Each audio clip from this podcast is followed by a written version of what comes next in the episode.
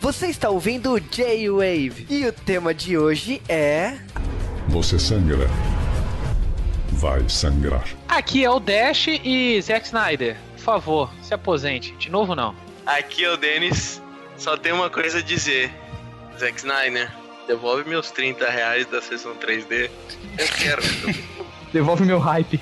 Aqui é o Cabeça e esse é o filme de herói que a gente merece, não o que a gente precisa agora. Aqui é o Juba e olha que eu perdi a conta de quantas vezes eu vi a origem do Batman. Pobre, pobres Thomas e Martha Wayne, né, cara? Maior número de mortes na história do cinema. É. E sejam bem-vindos ao podcast especial de Batman e Superman. Sim, chegou a hora de confrontar Batman, Superman, Mulher Maravilha, Cyborg, Aquaman e Flash e mais outros heróis, ou será que não, né? Lá no filme Batman e Superman. E nessa festa aqui, nesse podcast que é de opiniões muito fortes. A gente tem o pessoal do República Pop com Denis Rimura e a gente tem o pessoal do Projeto X com o Cabeça. E logicamente, agora a gente vai direto para o confronto. Patrão Wayne. Imagens térmicas me mostram duas dúzias de inimigos no terceiro andar. O que acha de eu deixá-lo no segundo?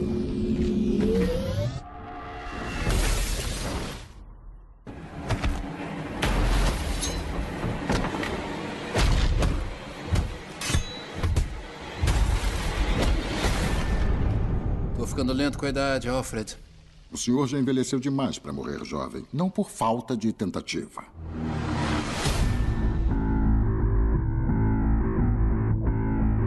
Ele tem o poder de dizimar toda a espécie humana. E se acreditarmos que tem pelo menos 1% de chance dele ser nosso inimigo, temos que ter isso como certeza. A maior batalha de gladiadores da história mundial. Deus versus homem. Dia versus noite. Psicótico. Essa é uma palavra de quatro sílabas grande demais para mentes pequenas.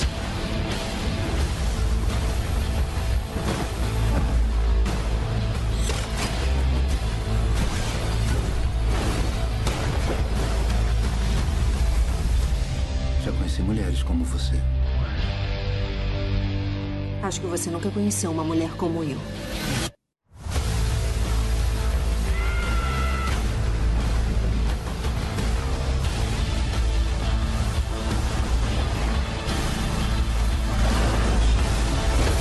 Sabe qual é a mentira mais antiga do país? De que o poder pode ser inocente.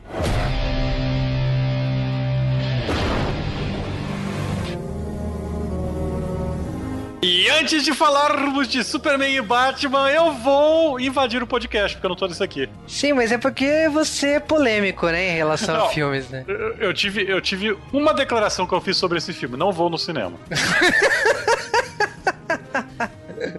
tá aí, polêmica.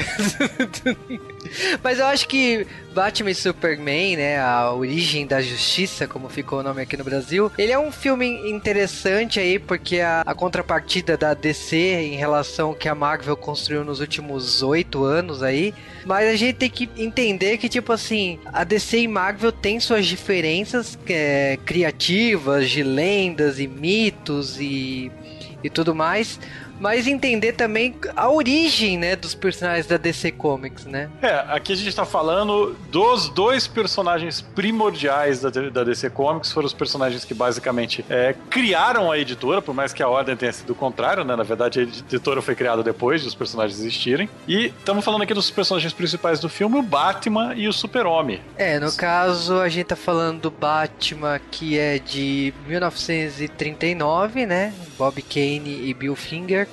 E o Superman, que é de 1938, né? Do Jerry Siegel e Joey Shuster. É, são dois heróis que eles começaram muito diferente do que eles são hoje. O Super-Homem é, e o Batman, eles começam muito mais pulp do que eles vieram a se tornar. Apesar de que a gente pode dizer que eles são heróis opostos e eles definiram meio que o que é o seu super-herói. O Super-Homem foi o primeiro ser, o primeiro super-herói, né, de fato, uniformizado com superpoderes, apesar de ter alguns rascunhos antes, ele é o primeiro de fato. E o Batman, ele não é o primeiro vigilante mascarado, mas ele é um amálgama dos vigilantes mascarados existentes até então. E esse contraste dos dois personagens é uma coisa que esse relacionamento entre os dois personagens é algo que vem sendo explorado por esses últimos quase 80 anos. Então, eu acho mais, mais do que justo a gente falar um pouco sobre eles, né?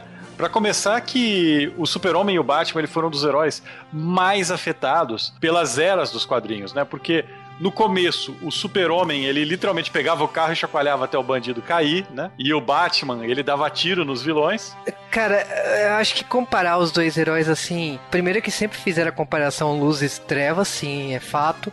Mas eu acho que o, o Superman ele veio evoluindo de uma forma assim: o Superman não voava, o Superman saltava, é, pulava é, de alturas altas, ele não era de Krypton no começo. Kryptonita foi criada lá, tipo, 30 anos depois. Então, tipo assim, foi um personagem que ele evoluiu muito né, em termos de mitologia até chegar nos dias atuais. E o Batman, por mais que assim ele mudou muito, o, a primeira história do Batman, é, ela ainda continua tipo assim, ela continua valendo, eu acho, em relação ao Batman atual. Lógico, sofreu mudanças, a mitologia do Batman é uma coisa bem mais complexa. É, eu concordo com o Juba. É, o Super-Homem, se, se você parar para pensar, eu acho que, assim como o Batman, ele vai ter aí suas grandes fases. A primeira fase essa inicial, que o Super-Homem era algo totalmente diferente e o Batman era um, uma coisa mais similar. E aí, os dois, eles sofreram muito com aquela era do selo dos quadrinhos, né? Que, que foi depois daquela publicação do, do de um livro malvado, as pessoas começaram a achar que os super-heróis faziam mal e todo mundo tinha que colocar censura. É, isso daí é o politicamente correto dos anos 50, né? Que, que destruiu os quadrinhos até o meio dos anos 60, 70, e é, a partir disso a gente tem coisas como aquele seriado do Batman da televisão e, e por aí vai. Os gibis na época eles eram bem mais engraçadinhos na, na, na, na DC, eles tinham mais um teor teor muito infantil, tanto que o Capitão Marvel, como a gente já falou aqui no J-Wave, ele destronou o Super-Homem por muito tempo, e o Super-Homem, na década de 70, ele foi reinventado usando esses preceitos do Capitão Marvel, enquanto o Batman, ele foi reinventado também na década de 60 e 70, com o Dennis O'Neill e o Neil Adams, que eles tentaram trazer maturidade pro Batman depois daquela série do, do, do Arqueiro Verde e tudo mais. E, cara, o Batman, do nada, do herói feliz e, e, e bobinho e tal, ele começa a se tornar mais e mais sombrio. E a década de 70 fez essa guinada, até que em 80, né, no meio de 80, a gente tem a crise nas Infinitas Terras, que basicamente mata o Batman e o Super-Homem, ou pelo menos some com a versão que a gente conhece, para criar uma nova versão pós-crise, onde o Batman, já inspirado pelo Batman é, super tenebroso do Frank Miller, ele já surge pesadamente com, como um personagem totalmente amargurado, sombrio e tal. Enquanto que o Super-Homem, com aquela visão totalmente é, otimista do John Barney, surge como um personagem que é o grande salvador. E é por isso que eu, Cal, acho um absurdo as coisas que eles fizeram nesse filme do Super-Homem, que é transformar um personagem que não pode ser sombrio, que não pode ser conflitante, em um personagem que não faz sentido pro que ele é, sabe? É, mas aí a gente tá entrando num. Eu já tô dando minha review aqui, eu dei nota zero pro filme. não, é que a gente tá entrando numa polêmica, porque, assim, a gente reconhece que as crises, sagas da DC foram importantes para redefinir alguns personagens, inclusive os, os principais. Particularmente, eu não concordo com as mudanças que aconteceu com a, com a DC com 952 e, e tudo mais, eu não concordo com o sofrimento que eles enfiaram no Superman para tentar equalizar com o Batman. Eu, eu, discordo desse tipo de coisa. E eu reconheço que algumas mudanças no tempo, por exemplo, o Neil Adams, ele foi muito importante para o Batman ter, ser valorizado de novo, porque naquela época o seriado dos anos 60 destruiu o, o, o que foi o personagem por causa que ele era engraçaralho. E o pessoal só viu o Batman daquela maneira. Mas uh, vamos falar assim da do que aconteceu assim. Lógico, cada um tem um Batman e um Superman favorito. Eu acho que é natural, seja por saga, seja pela visão de algum autor. Cada personagem tem suas polêmicas à parte, tipo a morte do Robin. Todo mundo conhece essa lenda da, do, do leitor que odiava e ligou tantas vezes na, na enquete da DC Comics para matar o Robin. E aconteceu que o personagem morreu de verdade. Então o, a história do Batman e do Superman se mistura aí pelo que a DC virou, mas é, tem, tem, tem seus pontos positivos e negativos. E eu acho que, tipo assim, resta a cada um opinar e até comentar, seja por e-mail, seja nos comentários aí, o que, o que cada um acha desses personagens. E outros também, né? Como a própria Mulher Maravilha, que voltou, né, depois da, da crise, com uma outra origem. Tipo, a mãe dela era da Sociedade da Justiça, não era ela. Fizeram um, uma origem mais complexa do que realmente ah. a Mulher Maravilha foi. E no filme novo da Mulher Maravilha vai ser ela como é, é, podendo viver eternamente, né? Porque vai mostrar ela na Segunda Guerra Mundial, vai mostrar em várias etapas aí da vida dela. É, mas na teoria, a, o canon atual da DC, a Mulher Maravilha tem milhares de anos, né? Então, eu não sei, a Mulher Maravilha ela sempre foi um personagem meio é, esquisito na DC. Ela foi criada bem depois do, dos outros dois personagens, da chamada Trindade da DC, né? Os três personagens é, principais. E o criador dela, né, o William Moulton Marston, ele, ele era um psiquiatra e ele criou um personagem é, já naquela época que o marketing estava começando, então ele criou um personagem para vender. Então tem toda aquela polêmica dele ter pego certos elementos picantes para fazer o personagem da Mulher Maravilha vender mais. Só que normalmente isso é esquecido pelo fato de que as histórias da Mulher Maravilha eram melhores que as histórias do Batman e do Super-Homem naquele começo, sabe? É, e eu, assim, a personagem, ela, eu não sei o que aconteceu com a DC, mas vários momentos aí da carreira dela não sabe, sei lá, mexeram drasticamente, sabe? Eu, por exemplo, assim, eu tava até comentando com o Cal antes de gravar que uma das sagas dela mais recentes que eu gostei isso aí, um pré-Nova 52, ela era ela como embaixatriz, né? Ela vivendo lá na, na embaixada e ela tinha todas aquelas figuras mitológicas vivendo com ela lá na como embaixatriz, né? Mas tipo, não tinha uma saga importante, tipo, é meio como She-Hulk, sabe? Ela investigando os casos, lá cuidando dos casos e cada herói fazia um capítulo especial com ela. Então não era um, uma saga da Mulher Maravilha. E eu acho que talvez seja esse o problema com a personagem, porque ela é marcante, ela é icônica, mas eu não analiso ela como uma personagem que tenha grandes sagas. É, ela, ela sofreu bem mais disso que os outros e ela sofre uma quantidade de resets muito mais pesada. Mesmo quando Mulher Maravilha tá bem e tá vendendo bem, isso acontece. Que, aliás, a Mulher Maravilha é um, um dos únicos personagens principais que sofre. É, na verdade, o Super-Homem também sofre desse problema, né? Pra gente não falar que é uma coisa sexista. Mas a Mulher, Mara a Mulher Maravilha, ela sofre do é, reboot desnecessários. Vamos mudar, vamos fazer um retcon na história, vamos mudar isso. Ela sofre muito isso na DC. É, na Marvel, Homem-Aranha, coitado, né? Tadinho do Homem-Aranha. Mas e, claro, não poderia ser um filme sem a gente falar do grande vilão do filme, o Lex Luthor, que no começo ele roubava 40 bolos, certo? O Lex Luthor, ele era um cientista do mal, ele era só mais um vilão do super-homem. Ele foi aos poucos crescendo, mas mais com aquele negócio de cientista maluco, até que surgiu uma coisa que afetou muito a DC, que foi o, o Homem-Aranha no final dos anos 70, né, cara? O Homem-Aranha chegou com é, Duende Verde, mata Gwen Stacy, vamos fazer esse monte de merda. E tanto Batman quanto o Super-Homem foram extremamente afetados. O Lex Luthor e o Coringa, eles foram refeitos para pegar mais na pegada do Duende Verde, né? Então, essas, isso daí foi uma coisa que afetou bastante. Essa, essa ideia dos quadrinhos, o Coringa de, de um maluco, cientista louco, virou um, um, um bilionário, né? Baseado também no Rei do Crime. Então, ele é um personagem que sofreu muito. Ele sofre um retcon por semana. Atualmente, ele é um herói, né? Cara, o Lex Luthor já teve uma versão adolescente que era amigo de escola com o Clark e ele perdeu o cabelo por isso que ele por uma experiência lá do Clark, por isso que ele teve uma vingança. É, super amigos não. Não, não, eu não tô falando de super amigos, eu tô falando de Superboy, né? Isso na DC lá nas antigas. Não Já... pode, Superboy. Também. Então, Também não, não- pode o seriado dos anos 80 do Superboy. Mas ninguém tá falando disso. Passou na Record e pouca gente lembra disso aí. Mas Quem lembra tá perseguido por aquilo lá. quem, tá- quem lembra tá na hora de se aposentar. Enfim, continuando. o, o que a gente sabe é que, tipo assim, o Lex Luthor ele mudou muito de, de origem. Ele teve clone nos anos 90, e que na verdade era o cérebro dele transportar na versão jovem dele, enfim. Essa história é ótima, né? Não É. E ele tinha como parceira a Supergirl, que não era Supergirl, era uma protomatéria que ficava na forma da Supergirl dos anos 80. Mas virou outra Supergirl! Que depois se funde. Enfim! Ah! Cara, eu sinto saudade desses quadrinhos que não faziam sentido. Eu, eu sinto, eu sinto saudade de ler merda assim desse tipo, né? Porque hoje em dia as merdas não são tão fedidas igual dos anos Divertido, 90. Era, cara. Você vai falar, nossa, que legal.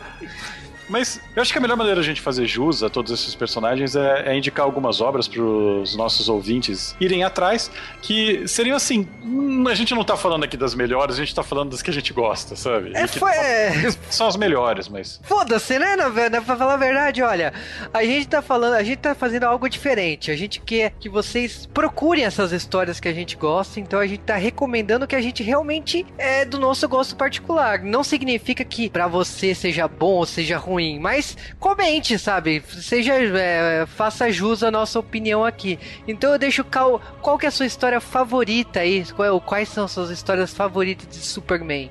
Olha, sem ordem nenhuma de Superman falando, eu acho que uma das melhores histórias do Superman, e eu vou me arrepender pra sempre de falar disso, são as quatro estações do Jeff Loeb. Aliás, o Jeff Loeb vai tomar no cu, né? Porque o cara escreve só história igual, só é tipo, é o mesmo roteiro dez vezes, sabe? Nessa, principalmente nessa época, e as histórias do Batman e do Superman dele são excelentes. E são, se você olhar assim, parar pra analisar, é a mesma bosta de história, mas mesmo assim, eu sinto dizer que Jeff Loeb manda pra caralho nessa época. Hoje ele cagou completamente. É, eu gosto muito de uma história que a gente já falou aqui no J-Wave, que é aquela que gerou o Superman Elite, que ele mostra qual que é a reação do super-homem diante aos heróis modernos, né, diante aos quadrinhos atuais. Eu achei excelente, porque ele mostra que aquele super-homem, todo heróico, cavaleiro branco que a gente tem, ele ainda tem lugar e ele ainda consegue se impor. Cara, mas assim, se quatro estações era foda, eu acho aquele traço do, do Tim Sale é fantástico, assim, é uma história linda. Tem também as histórias alternativas que, como você comentou, tem a questão da, da foice e o martelo, que, porra, tipo, Superman na Rússia. Cara, foi esse o martelo. Se você não leu, você tá fazendo um desfavor pra, pra, pra sua história de quadrinhos. É, a única coisa que eu acho é que o final da Foice e o Martelo é, é um apelo, sabe? Eles apelaram, mas até aí a gente tá trabalhando com um roteirista que não sabe escrever final. Sim, uma coisa que eu queria comentar que, por exemplo, assim, pra mim foi genial e não importa quantas edições saiu, pra mim continua sendo uma das melhores histórias do Superman e do Batman, é é a, a série Gerações do John Byrne. Cara, Gerações, ela é fantástica. O problema de Gerações é que ela vai desmelhorando conforme passa o tempo. É que não precisava avançar tanto, né? Pra mim tava bom só o comecinho. Ela vai o quê? Ela chega na terceira geração depois? Esse- terceira, quarta geração, chega quase 100 anos depois e continua contando, né? Então, Ai, caralho. Mas assim, é, realmente, a história é fantástica. Aliás, o John Byrne, com o, a sua origem, pra mim, definitiva do Super-Homem, que é aquela que ele fez é, no começo dos anos 80, aquela origem dele, pra mim, é, é brilhante, porque ela consegue contar o Super-Homem de uma maneira lisa, simples e você consegue aceitar tudo. Mas tudo que tem origem tem o fim, né? O Super-Homem também tem uma história. Tem umas histórias finais. Tem a morte do Super-Homem, que é uma bosta, mas você precisa ler porque ela sintetiza o que era DC nos anos 90. Com- inclusive com personagens bunda que aparecem e fazem participação especial nessa história, né? E aí, Bloodwind, beleza? É. O que, que aconteceu com você, amigão? A morte do super-homem é importante frisar aqui, porque, enfim, o vilão criado nessa saga, ela apare... ele, ele tá aí, né, no filme, né? Então, vem daí, né? Puta, editor ruim, mas. é, também tem as sagas do Alan Moore que o Super-Homem escreveu, que são basicamente é, histórias finais do Super-Homem, né? O homem que tinha tudo, que é, é um sonho do Super-Homem, como seria a vida dele se ele nunca tivesse vindo pra Terra. Que virou episódio da Liga da Justiça. brilhante pra variar, né? E a gente tem uma das melhores histórias do Super-Homem, só que depende muito que é uma história que é o final do Super-Homem da Era de Prata. É a última história da Era de Prata, que é o que é que aconteceu com o Homem do Amanhã, que conta a história com o vilão sendo Mixplix, cara. E você nunca espera. Não, para tudo, porque eu acho que essa história é, é assim, é o ponto final do Superman. Eu acho que poderia ter sido o final oficial do Superman. E infelizmente, por questões editoriais, não foi. Mas o a história da maneira que foi bolada e tipo assim, a, a derrocada do Superman no final, todos os amigos dele apoiando, amigos morrendo, o como a Lana Lang o Jimmy Olsen, é, é de chorar assim essa história. Essa história é fantástica e até pelo gancho que deixa no final assim de o que realmente aconteceu com o Superman, porque naquela época tinha uma kryptonita que realmente sendo utilizada poderia anular para sempre os poderes do Superman. É, foram boas histórias, só que história boa realmente, quem tem. Aliás, a gente também tem ainda sei lá, Paz na Terra, que é uma boa história. E as outras histórias grandes do Super-Homem, elas viraram animações do Bruce Timm, que eu recomendo as histórias originais. Não recomendarei Grant Morrison nessa casa de respeito. eu tava esperando. Mas... Mas, o, mas, história boa quem tem é o Batman. Vamos, vamos ser sinceros. Até, até a história boa do Batman, que foi negada, que não virou história do Batman, virou melhor história do Homem-Aranha, pra vocês terem uma ideia. É, a última caçada de Craven era uma história do Batman com o Coringa, né? Virou uma história foda do Homem-Aranha. É, e o Coringa já tem, chega lá dando porrada com a piada mortal, que é uma história muito boa, e não, Grant Morrison estava errado, porque o Alan Moore falou, não, ele não morre no final. Sim, tapa na cara, né? Só, só pra falar. Mas tem o, o, Retorno do Cavaleiro Negro, parte 1. Só a parte 1, não tem parte 2, que, que é a história do Batman, sei lá, uns 20, 30 anos no futuro, que previu um monte de coisa que aconteceu com a DC de verdade, né? Sim, e tipo assim, não teve parte 2 e nem a parte 3 que saiu ano passado, tá? Então... Não, do que você tá falando, Ju? Você tá maluco, cara? tá fumando sucrilho de novo? Mas, para mim, tem muita gente que vai gostar da, da história do, do Frank Miller ainda, que é o Batman 1, mas eu acho que essa história, ela já é mais fraquinha, eu acho que ela, ela ficou nos anos 80, sabe? Ela é boa, mas tipo assim, ela mostra o período dark do Batman dos anos 80. Ela abusa do da, da visão adulta que o, que o autor tinha pro Batman. Eu acho que ela não encaixa mais, ela não combina mais pro Batman de 2016, sabe? É, e uma outra parceria que na verdade eu acho que eh, talvez seja a melhor história do Batman, é, cronológica, a história do próprio universo do Batman, é uma história do Jeff Loeb do Tim Sale, que é o Longo Halloween. E as outras séries que precedem, né? Ela é precedida logo pelo ano 1, mas depois dela ainda tem o, o a Vitória Sombria. Essas séries principalmente o Longo Halloween, é uma história de detetive que algo que eu vou falar, o que, que eu não gosto dos filmes do Batman é que o Batman, ele é o maior detetive do mundo. E raros são as pessoas, tirando nos quadrinhos do gibi do Batman, que lembram disso. Nos filmes ninguém lembra. No desenho até que lembram. E aí, nessa história, eles te dão uma história de detetive onde se você, você, meu amigo leitor, consegue deduzir quem é o bandido desde o começo. Ele tem lá todos os elementos. Qualquer pista que o Batman vê, você tem na sua mão. Então, é uma história, de novo, ela é a história receita de bolo do Jeff Loeb, é a mesma receita, é a mesma história e tal. Mas eu acho que assim, se você gosta de Batman Detetive, você precisa ler ela. Lógica que a gente não poderia deixar de falar de Morte em Família. Poderia deixar de falar, cara, porque foi revogado há um tempo, um tempo atrás, né? Então. É, que tipo assim, existe uma saga que eu gosto, mas a maioria das pessoas odeiam, que é a saga Rush, né? A saga Silêncio. É, na é... verdade, Rush a maior parte das pessoas gostam, mas eu que mando nessa porra. É, eu sei que você não gosta, mas é porque você já acha que é da fase do Jeff Loeb é, cagada, mas é... é. Mas na verdade, vamos falar a real que o Batman dos anos 90, ele tem uma sequência de merdas que você tem é aquele período que o Batman e o Superman ficaram de mal, né? E aí, num ano, o Super-Homem morre porque o Batman não ajudou, no outro, o Batman fica aleijado porque o Super-Homem não ajudou. E aí, depois disso daí, depois que o Batman se recupera dessa fase horrível, você tem uma sequência de fatos no, no universo de Gotham que, cara, dá um terremoto em Gotham, depois tem uma peste negra, depois os vilões estão lutando pela cidade, não sei o que, ela é tirada dos Estados Unidos e o Bruce Wayne perde o dinheiro e tal. É uma sequência de histórias de merda que, para quem é fã de Batman, se diverte demais, porque é, é quando você vê todo o potencial do personagem e que pode ser aproveitado por qualquer escritor é, bunda. E foi de lá que surgiram vários dos melhores personagens do universo Batman, né? Cassandra quem estamos falando contigo.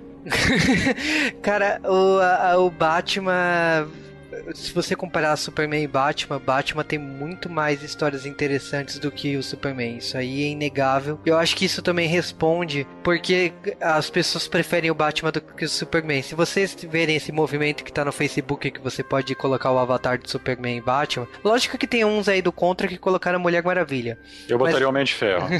Mas a, sim, né? Porque é da DC. Mas a, a, a questão é que, tipo assim, as pessoas gostam do Batman. Eu acho que até se, seja pelos mesmos motivos que o Homem de Ferro, sabe? Essa questão de ser rico, inteligente. No caso do Homem de Ferro, questão de cientista, mas a questão do Batman é que ser rico e detetive, né? Inteligente pra investigação, não pra, pra invenção. Então faz com que as pessoas prefiram um herói mais pé do chão do que o Superman, que dos anos 80 pra cá ganhou uma conotação meio messias, sabe? O cara que tem o poder de mudar o mundo e tal. Que, na minha opinião, tá longe de ser a visão do, do, dos criadores. Eles queriam criar, colocar um, uma pessoa com poderes ali que fazia diferença? Fazia. Mas tá longe de das visões complexas que as pessoas têm hoje de querer colocar o, Superman no mesmo papel da religião, de, de do, do, Messias que vai mudar a, a, Terra. Não, não acho que seja isso, nem. Não, eu, eu acho que qualquer análise de intenção do autor é uma análise que já começa errada.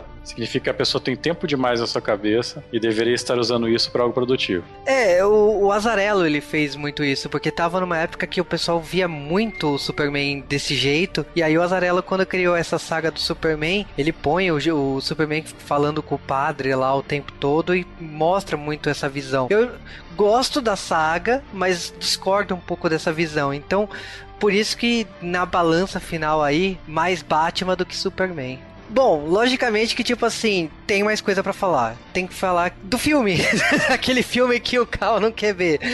E o filme começou as, as filmagens lá em 2013. Anúncio da, da DC e da Warner anunciando que o filme, a parceria Zack Snyder e David Goyer o filme levou esses três anos aí para sair. Foi o pontapé inicial do universo DC Comics no cinema. Por causa disso, foi anunciada uma série de filmes de personagens da DC que serão lançados e conectados com esse filme. Vale lembrar que esse filme tem uma, conexão, uma conexão com o Esquadrão Suicida que será lançado logo, logo na sequência.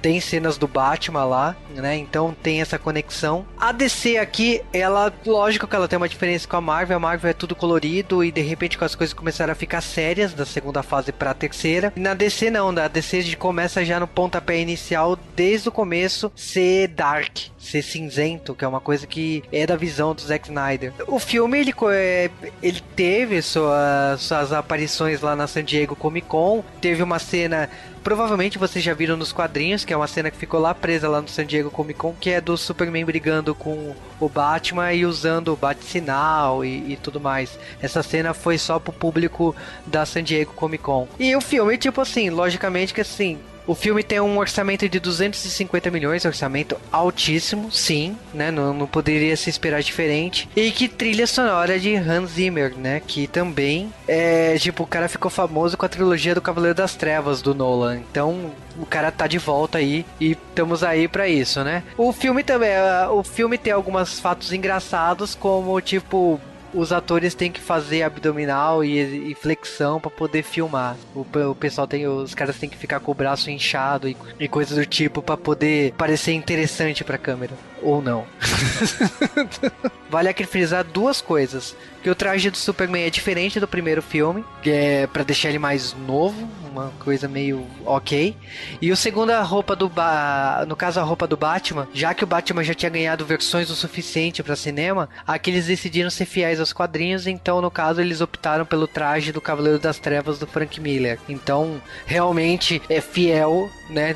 A roupa esteve aqui no Brasil no Comic Con Experience e a roupa é muito foda vendo pessoalmente falando. E a roupa da Mulher Maravilha, por, mesmo, por mais que as pessoas não falem, é baseada assim na Xena. Acabou. Clark. Isto é entre mim e você. Não precisa ser assim. Precisa sim.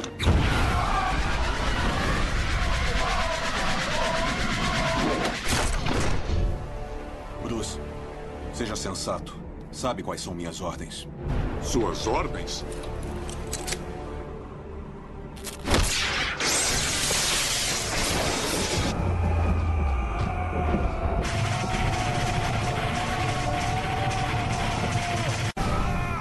Você diz que obedece a autoridades. Eles só querem me matar porque faço eles passarem vergonha. Porque faço o que eles não fazem. Que tipo de autoridade é essa?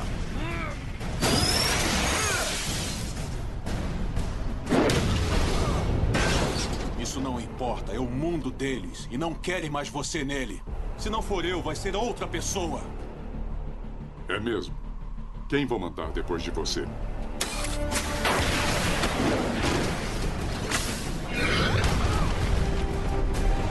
Cara, no dia 24 de março estreava aqui no Brasil, né, o Batman e Superman.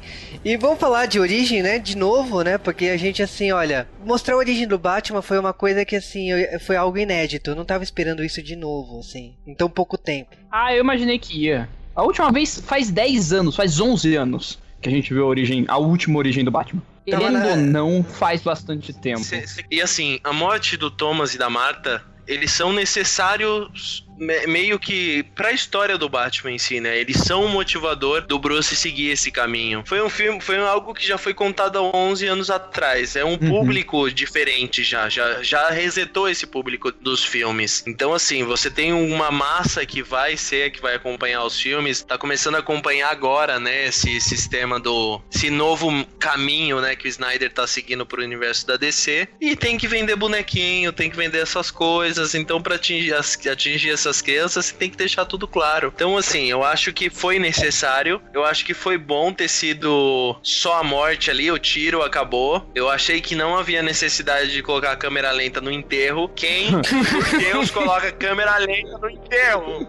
Zack Snyder, né, cara? Too much, velho. Tudo bem Zack Snyder gostar de câmera lenta, mas põe no combate, põe no meio de uma luta, põe numa cena que tá precisando é, mostrar tudo em volta. Mas ele colocar pôs. Erro. Não, Também. ele colocou, mas ele não Também. precisa. Isso é um grande problema desse filme, já deixo bem claro, assim, no meu ponto de vista, que ele exagera demais nos vícios dele. Então, assim, quem já conhece os trabalhos do Snyder, esse filme, é, parece que ele fez um portfólio pra, pra empresa. Ah, É, eu acho que isso é uma, uma boa, é uma boa, um bom ponto pra gente deixar claro que assim, esse filme, como a grande maioria, tem a assinatura dele. Pro bem ou pro mal, goste ou não, tem a assinatura dele. Tem gente que gosta, tem gente que não. Eu acho que assim, muitos diretores têm assinatura, alguns diretores a assinatura funciona de forma maravilhosa, alguns diretores são controversos. O Snyder é um diretor controverso nesse ponto. Tem muita gente que não gosta da forma da, da, da, da forma estética como ele, como ele trabalha. Ele é um diretor que ele tem muito é, muito esse é uma preocupação estética, muito ele usa muito slow motion, ele usa muito ah, essas esses destaques de cena. Muita gente gosta, muita gente não. Nesse filme, nos próximos e tá claro que nos próximos que ele for, for dirigir vai estar lá. A assinatura dele vai estar presente, independente ah, de ser Batman, de ser Superman, de ser Universo DC, de ser qualquer coisa. É, o legal é que, tipo assim, ok, a gente teve o Homem de Aço, né, que se passou 18 meses antes, a gente tem toda essa origem do Batman pra depois linkar, linkar os fatos, porque a gente já tem uma cena que aparece pala- paralelo ao o Homem de Aço, né, a gente vê o Bruce Wayne ali correndo, querendo saber o que tá acontecendo lá com a empresa dele, porque, tipo, o General Zod tava lutando com o Superman lá no no primeiro filme do Superman, né? Então, tipo, é paralelo aquilo ali pra gente entender por que, que o Batman tem tanta raiva do Superman, né? É, você vê uma cena de outro ângulo. Você vê a mesma cena, né? A mesma luta do ângulo de quem tava no chão. De quem tava sofrendo no meio daquela cidade. Porque. E, eu- e isso é uma coisa que eu até, eu até acho interessante, porque por mais que você. Pô, a gente imaginou que tinha muitas mortes, a gente teve algumas cenas do pessoal do Planeta Diário, né, o Perry White, mas assim, o, o desespero do chão e esse peso do que foi aquela luta e desse, do que foi esse desastre ficou mais claro agora, com essa visão do, do, do Bruce Wayne, a cena da, da criança, né, da, da- até fizeram a piada do órfão, né, eu quero, ah, um órfão eu quero pra mim, né, é, toda essa construção. é, eu não do- vi essa piada, cara. Jura mesmo? Ah, não, não. que é ele correndo. Meu Deus, um órfão, quero pra mim. Aí ele vai e abraça a, A menina. a menina. Não, assim, Eu ainda acho que o cinema não tá preparado pra um Robin ah, criança de sunga de escama. Eu acho que a gente É, ainda cara, não, o, não, não tá nesse ponto, o talvez. cinema não tá preparado pra nada, porque, tipo assim, o, o Robin que a gente vai ver aqui tá pichado, tipo assim, já existiu um Robin, ponto. Já morreu, já, já foi. Morreu ele ou usa sunga. louco, né? A gente não sabe. É, mas ele usava sunguinha. Se você ver, não tem calças naquela roupa, não. Tava lavando, provavelmente, a calma. Mas eu acho o bacana dessa origem, porque a gente também tem um funcionário lá do Bruce que perde o movimento das pernas. A gente vai perceber depois que ele ficou paraplégico e tal. Que esse personagem vai ser importante aí pra trama. Ele não perde o movimento, né? Ele perde as pernas. É, cai uma barra de ferro lá que ele perde as pernas, né? O Superman, tipo assim, ele tá sendo analisado pela sociedade, né? Pelo mundo, né? Pelo, pelos fatos que aconteceram em Metrópolis, né? E eu acho que é nesse ponto que o filme começa, né? Ficou 18 meses depois, o, o Clark já tem uma relação com a Lois Lane bem mais íntima do que antes. A Lois Lane já tá investigando alguma coisa no Oriente Médio, né? Que a gente até pensava que tinha um ator ali com ela que o pessoal falava muito que o cara ia ser o, o Hal Jordan, né? E acabou que o cara morreu Aham. nos cinco minutos iniciais do filme, né? Mas tudo bem. O- o- eles esconderam, né, o que, que seria o cara. Todo um, um, um. Como que chama, né? Falaram, não, a gente não vai falar o que, que é exatamente. Não, é um personagem não sei o que, ele vai ter sua relevância, não sei o que. No fim era um cara da CIA. Que, né? Morreu rapidamente. Mas tudo bem, ele seria talvez um bom Hal Jordan, mas não foi dessa vez. Não foi, é, não foi, não, não. Não foi dessa vez. Ah, esse, esse começo me lembrou muito, por exemplo, Diamante de Sangue. Ah, e- essa coisa do, do repórter, ele tem que se filtrar, ele pede autorização pro, né, pro, pro, pro grande general, ou sei lá, o grande, né, milícia africana, numa espécie de entrevista. Então, assim, pelo menos é, é interessante essa contextualização de que, assim, o, o mundo, sabe, aquela coisa, tipo, o mundo tem merda, tem muita merda no mundo, tem muita coisa ruim, tem muita pessoa que se mata, não é um mundo bonitinho, sabe? Eu acho que esse é um clima que eles quiseram dar. O filme todo mo- mostra um pouco disso, né? É, eu acho legal dessa cena que, tipo assim, você percebe que a Lois Lane tá mais investigativa. Eu gostei muito da, da evolução da Lois Lane desse filme pro anterior. Eu achei ela mais Lois Lane do que o anterior, que foi qualquer coisa. Um papel mais interessante aí nessa cena. Logicamente que a gente reconhece alguns clichês, tipo assim, ela sendo interrogada, ela sendo Claro. presa. E aquela questão do Superman invadindo. Por quê? Porque sempre que eh, você mexe com a querida do Superman, a- o amor da- do Superman, ele vai aparecer pra resgatá-la. É um clichê clássico do Superman isso. Uhum. E deu É, mole. e é, o- nesse é o aí. clichê clássico do- desse filme, desde o Homem de Aço, o poder da Lois Lane de sempre estar no, no meio do problema, né? Sim, também, mas Ah, aí é, É xerida pra cacete, né? Xerida pra cacete, quer ficar se metendo. Porra, né? Gente. O, o Perry White, eu tenho certeza que ele deu uma matéria pra ela falar do semáforo queimado. E ela não é. quis, entendeu? E ela falou: Cara. não, eu quero falar com, com, com, sei lá, o dono da, da, da milícia na África. Entendeu? Eu tenho Sabe- certeza sabe que aconteceu uma, isso. Uma coisa engraçada nesse filme, ok, o Perry White ele foi alívio cômico no filme. Então assim, você trabalha desde o começo do filme, a Lois investigativa, blá blá blá, achei uma bala aqui, olha, casualmente essa bala apareceu aqui, blá blá blá. Vou gastar 40 minutos do filme tentando investigar essa bala pra foda-se, não importa, não vou utilizar esse plot. Não, Cara, esse que plot horrível. não, esse plot foi utilizado. Mas não, é só porque ela descobriu que o, que o Lex sabia do. Então, mas o não, Lex não, não, não, não, não. Na verdade, era um, aquilo era um plano do Lex pra incriminar o Superman. porque mas o Superman aí- ficou. Ah, mas foi usado. Não é que não foi usado. Pode não. Cara, Eu- a trama é um ponto assim que você para e você fala, se ele tivesse trabalhado isso, ele- se ele tivesse seguido esse caminho de, de Então, vamos mas- focar ali, começar essa treta, traz o Batman, que o Batman Botar, quer botar saber. o mundo contra o Superman, É, né? Sim, bota eu o mundo contra o Superman, o coisa Batman aparece. É, o Batman chega lá, fala: É, esse cara tá envolvido no, no- numa, numa assassinato em massa lá na África, deixa eu investigar. Pô, vou mostrar o Batman investigador. Olha, o Batman vai finalmente usar detetive dele. Pô, O Batman descobriu uma tramóia ali e os dois tretam. Aí ele descobre que na verdade o Lex era o maldoso. Aí o Lex tem o, o, o robô gigante dele lá, a armadura. Hum. Acabou. Pra mim esse filme seria lindo, cara. Você. Mas não, deixa eu inventar aqui um 27 plots diferentes e fazer esse filme ser. É que eu acho que ah, isso tá lá. Assim, pode ser que tenha pouco tempo de tela. Isso talvez a gente pode discutir aqui. Mas eu acho que ele se preocupou sim em, em levantar um, um questionamento de, primeiro, o mundo contra o Superman, ou pelo menos um pedaço do mundo contra o Superman, as consequências da atuação do Superman, seja ela em política internacional, seja ela dentro da, de, de uma atuação interna, e assim, você tá falando que muitas vezes o governo, muitas vezes ah, o exército, ele tá submisso a, ao Lex, a outras coisas. Então, a ideia de que ninguém tá impune, de que não existe ninguém certo, a ideia de que tá tudo, tudo é amarrado, tudo existe um- um- uma tramóia por trás, desde a liberação depois do corpo do corpo do Zod, dos caras fazendo aquele acordo. Então, assim, jogo de interesses, né? O, o próprio Lex mexendo as, as cordinhas da, da marionete, isso tá tudo ali. Pode ser que foi pouco aproveitado, ou ah, talvez a investigação dela gastou tempo demais, pode até ser, mas dizer, mas assim, eu acho que isso tava ali, eu acho isso extremamente válido pra uma, pra uma forma de retratar super-heróis como super-heróis. A gente não, Não, viu, sim. a gente nunca tinha visto isso ser tratado dessa forma, com essas consequências, com esse Sem cabe- peso. Sem cabeça, mas o ponto principal que eu defendo é. Dentro de Batman vs Superman, você tem quatro filmes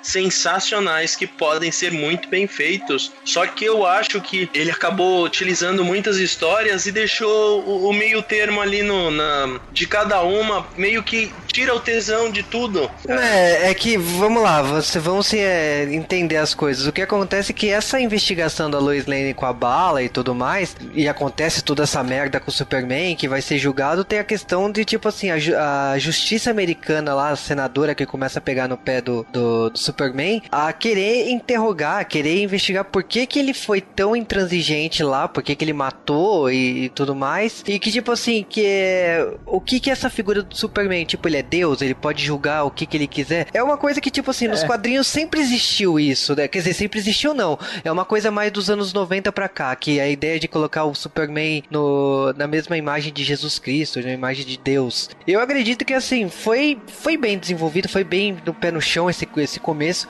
O problema é que, tipo assim, ali tinha uns percalços, tinha uma, uma gordura que vocês até estavam conversando aqui, que atrapalhou um pouco a, a narrativa desse desenvolvimento. Talvez essa dualidade Superman e Batman seja difícil de, de dosar. Tanto que, tipo, esse começo com a origem do Batman tudo mais, eu acho que assim, foi bacana, sim, mas ah, a gente tá vendo um Batman de 20 anos eh, que já tá atuando há 20 anos. Eles precisavam simplificar esses 20 anos bem rápido pra deixar na mesma eh, equalidade que o Superman tava nesses últimos dois anos. E foi a forma que o diretor e o roteirista encontraram pra formar para fazer isso, a investigação do Batman e a investigação da Lois Lane e, a, e aquele dia a dia lá no Planeta Diário. Perry Wright ser engraçado, tipo, eu acho que é meio Lois e Clark lá dos anos 90, é uma coisa meio que nos quadrinhos raramente tem, mas eu já vi algum, em alguns quadrinhos de 90, do comecinho de 2000. Então, tipo, é legal, é, é bacana esse, esse tipo de coisa, mas eu acho que também é aquela coisa. O Homem de Aço, ele, ele mudou muitas coisas da mitologia do Superman e parece que aqui o Zack Snyder puxou de volta, sabe? Ele viu, opa, caguei assim no filme anterior. Tem que trazer de volta. Então o Perry Wright... Ele deu, ele deu um passo pra trás. É, exatamente. Ele deu algumas então, coisas. A Lois Lane voltou a ser a Lois Lane, o Perry Wright voltou a ser o Perry Wright. Faltou ali o, o Jimmy, né? Porque ele tinha transformado em mulher no filme anterior, mas eu não sei nem se Uhum. ela aparece. Eu acho que ela aparece numa cena só correndo na sala lá do, do Planeta Diário. Então, tipo, tem umas cagadas que não dá pra desfazer, né? Tipo, mulher virar homem, né? O Jimmy Olsen, né? Mas na medida Mas é do que aí po- também, nesse, nesse universo, eu acho que tu- tudo bem, ok, é legal o Jimmy Olsen, mas eu acho que ele seria pouco relevante pelo que a gente conhece do Jimmy Olsen, meio parceiro, meio sidekick, né? Ele- ou até é, meio ele- sidekick da Lois, essa coisa meio. Eu acho que isso talvez não, não, não, não teria por que colocar ali. Eu acho que assim, tem a figura dele por uma, mais como referência do que a necessidade de, de universo do Superman. Sim, ele seria mais relevante num filme solo do Superman onde focasse, tivesse bastante cena desse lance do lado jornalístico, né? Uhum. O, Perry Wright, eu acho que. Assim, novamente, aí é, vai ser uma questão de, de você gostar da, da forma como tá sendo retratado ou não. Mas o Perry Wright, ele usa uma frase que eu, eu sinto que ali quem tá dando essa frase é o, é o Zack Snyder e os seus roteiristas, né? Uh, ou a equipe produtiva no geral, que ele vira uma hora pro Clark. O Clark tá, tá falando, ah, porque o jornal isso, o jornal aquilo, né? Quando, no, quando ele foi fundado, ele vira pro Superman e fala: Nós não estamos mais em 1938. Que no caso do filme, é o ano, vai, de criação do planeta diário, mas é o ano, é o ano em que surge o Superman. Essa é uma. É, basicamente, ele tá dizendo: olha, é, algumas coisas do Superman não se aplicam mais. A gente não pode mais trabalhar só com aquela ideia. Essa é uma nova, é uma nova imagem, é uma nova paginação. Nós estamos fazendo um novo trabalho, uma reimaginação, uma reapresentação do, do, do, do que é o Superman pro público. Pro bem ou pro mal, gostemos nós, fãs, ou não, pelo menos ele deu o recado de, pô, olha, tem coisas que eu não vou voltar atrás. Não adianta sabe? É, é, a, gente, a gente escolher um caminho a se trilhar do ponto de vista de qual vai ser a temática, qual vai ser a estrutura desse universo. E é isso que a gente vai até agora. O Snyder, quando ele parar de se preocupar com a beleza, com deixa eu fazer meus efeitos aqui de câmera lenta, meus CGs e afins, e começar a se importar com roteiro e argumentação que seja coerente num filme, é que o filme vai dar certo. O lance principal do, do Batman vs Superman que eu, que eu vejo assim em questão é, é ritmo, ritmo e montagem de filme. Isso eu concordo. São eu duas que é coisas que talvez tivesse salvado mais o filme, seria isso. Teria ser um montador ali para pegar e encaixar as partes certas nas horas certas. O filme, Exemplo, o filme é um trailer de 2 horas e 40, cara. A primeira hora do filme, eu até comentei isso com o Juba quando eu saí do cinema, assim. Se você parar para pensar e analisar, meio que a primeira hora do filme é meio que descartável. Você conseguiria resumir aquela primeira hora toda em 15 minutos ali. Sim, é um problema Pô, do, tranquilamente é, ali. é, é um problema do diretor, eu acho que ele tá tentando dosar, apresentar os dois universos, o universo do Superman e o universo do Batman, tá mostrando a investigação, um Bruce Wayne, Eu, mas eu ainda acho. é, eu acho que é uma conta difícil de fechar, porque você tem que mostrar muita coisa de um novo universo que você não tem nada, ao mesmo tempo que você não pode roubar tempo de tela do- da pessoa que divide o outro título. Talvez seja a escolha errada por ter sido um Batman versus Superman, talvez a gente tivesse ter usado mais filmes, talvez. Eu até, eu até, eu particularmente preferia que tivesse sido mais filmes. Entendo que por um motivo de, de- um motivo comercial, um motivo de, de dinheiro, de tempo, tiveram que colocar num filme só. É, então eu acho que talvez esse filme ele teve que de certa forma se sacrificar pra sedimentar algo pra frente. Eu acho que muito das muito do, tipo, do que se pede nesse filme de ah, apresentou demais, ou gastou muito tempo nisso, ou ah, não precisava ter apresentado tantas coisas assim. Eu acho que é isso é pra, é pra tipo, aspas, é, correr atrás falar assim, ok, vamos colocar muita coisa nesse filme. Ele, ele sai prejudicado por conta disso, claro que sai, mas isso cria um novo caminho de agora em diante. A gente agora vai ter chance de trabalhar com mais calma, porque você já, já fez a- a- as maiores apresentações que estavam faltando. É, e uma coisa então, assim, que- como filme ele sofre, sofre, mas Um, é, não, então, talvez seja por um bem maior. Uma, uma das coisas que, por exemplo, assim, talvez tenha passado despercebido pro público mais comum, assim, que não manja tanto de quadrinhos, que essa primeira metade do filme, o primeiro um terço aí, a gente tem muito da investigação do Bruce, mas a gente também tem ver a, a dualidade dele com a Mulher Maravilha. Por mais que, tipo assim, a gente só vai en- entender dela lá no final, lá no final que ela vai aparecer como Mulher Maravilha, ela tá presente na história o tempo todo. Tipo, né, na festa do Lex Luthor, depois na hora que ele tá tentando hackear lá os dados, quem é, quem é a única mulher que vê? É ela. E aí, tipo assim, ele vai atrás e, tipo, ela dá uma de Bond Girl e vai embora, sabe? Cagando pro, pro James Bond. Então, você vê essa, essa dualidade aí mostrando, além da, da tensão que o, Cl- o Clark e o Bruce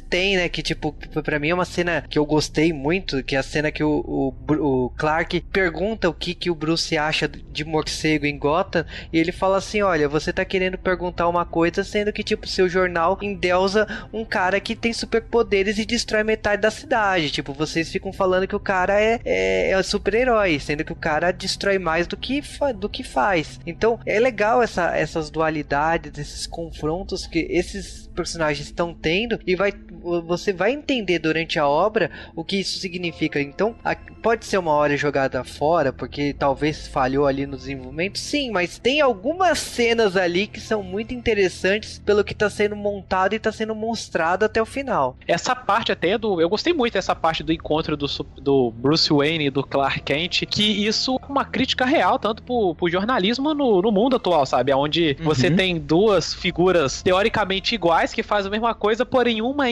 endeusada e a outra é endemoniada, digamos assim. E ali tem uma. E eu acho que ela, ela mostra também uma, uma, uma, uma coisa que o Batman fala pro Alfred, que eu acho na contextualização de como, como o Batman funciona nesse mundo e como ele se enxerga. Que ele fala: todos nós somos criminosos. O Batman, ele não, ele não se enxerga como alguém tá fazendo. Uh, o Superman, ele se enxerga como alguém que tá fazendo certo, certo, certo. Independente de qualquer coisa. O Batman, não, ele sabe: olha, a gente tá fazendo errado, mas a gente tá fazendo errado. Tipo, meio. Os fins justificam os meios. Pro Batman, ele tava trabalhando assim: olha, somos criminosos. Sempre fomos. O, Batman do Cavaleiro das Trevas pensa assim. Ele fala isso pro próprio Clark, né? E eu gosto desse, dessa forma que esse Batman se enxerga, né? Ele não se enxerga como um vigilante, como alguém que tá fazendo bem, mas para isso ele precisa, né, usar uma capa. Quando ele tá quebrando regras, ele tá indo contra a lei, ele tá sendo algo uh, que não é legal, uh, legal no sentido de leis mesmo. Eu acho que ele mostra, ele fala isso, tipo, olha, é meio hipócrita você falar de falar do, do Batman, sendo que o Superman é também, o, também tá quebrando as leis, ele também é até mais do que o, eu. Mas o, o Alfred, nessa mesma cena, ele completa, cara, ele fala, mas quando chegou o, o encapuzado, chegou o Superman, tudo mudou, cara. Então, assim, é, é um lance que você trabalha, ou oh, vou colocar um Batman aqui que ele está fazendo uma procura, ele tá procurando português branco e blá blá blá.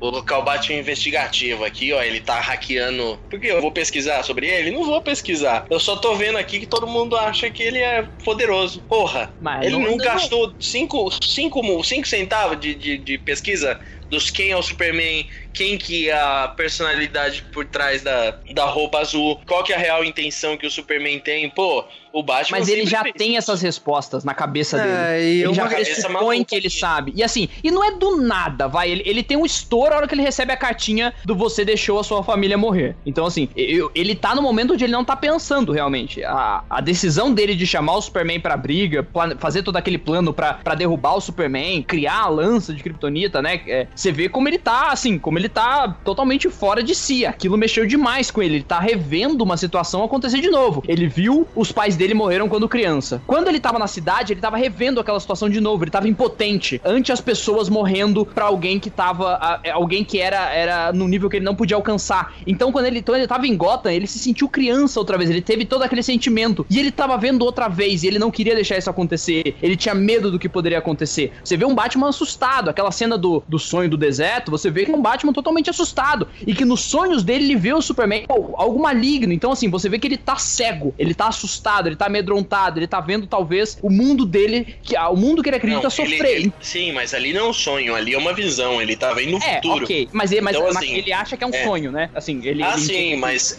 mas o, o, ligeirinho lá, o Pete Gonzalez, o Speed Ezra, ele assim, cara, você fica, você entra um ponto, no filme, você real, o Bruce Wayne barra Batman barra Ben Affleck tá fantástico no papel que ele tá, Gal Gadot tá fantástica de Mulher Maravilha, o Alfred tá sensacional. Sim, Os sim, atores sim. estão sensacionais no papel, nos papéis que eles estão. Até o Jesse Heisenberg aí fazendo o Lex Luthor, eu não gostei. Ele, ele tá exagerando de novo no vício dele de, de atuação. É a mesma coisa do Ed Redmayne lá, que ele tem aqueles vícios uhum. dele, do, do, da teoria de tudo, da garota dinamarquesa. É o, a mesma coisa do Jesse. Ele é um cara extremamente com tiques. Então você fica muito vigente nos filmes dele, ele ter essas, esses mesmos tiques e isso me irrita, assim. No contexto que foi trabalhado ali, foi criado para ser aquilo, ok, eu super aceito, mas no, ainda o que me pega, cara, é a história em geral. Para mim, os, os personagens estão bem legais, estão sensacionais,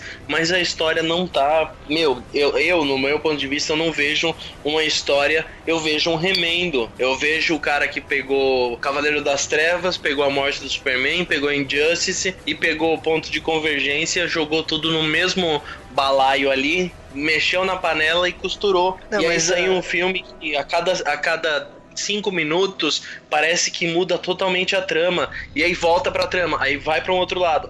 É o que vocês comentaram. É um negócio que, tipo, eu não acho nem vale a pena você entrar muito nessa parte de, de ou oh, o personagem tem tá com um problema na cabeça, tal, esse tipo de coisa. Porque assim, tá sendo planejado daquele jeito. Pode ser, tá, tá ok ele ser daquele jeito. Eu acho que no contexto do filme geral, eu não vi como se fosse algo que poderia ter sido. Poderia ter sido muito melhor, entendeu? Essa.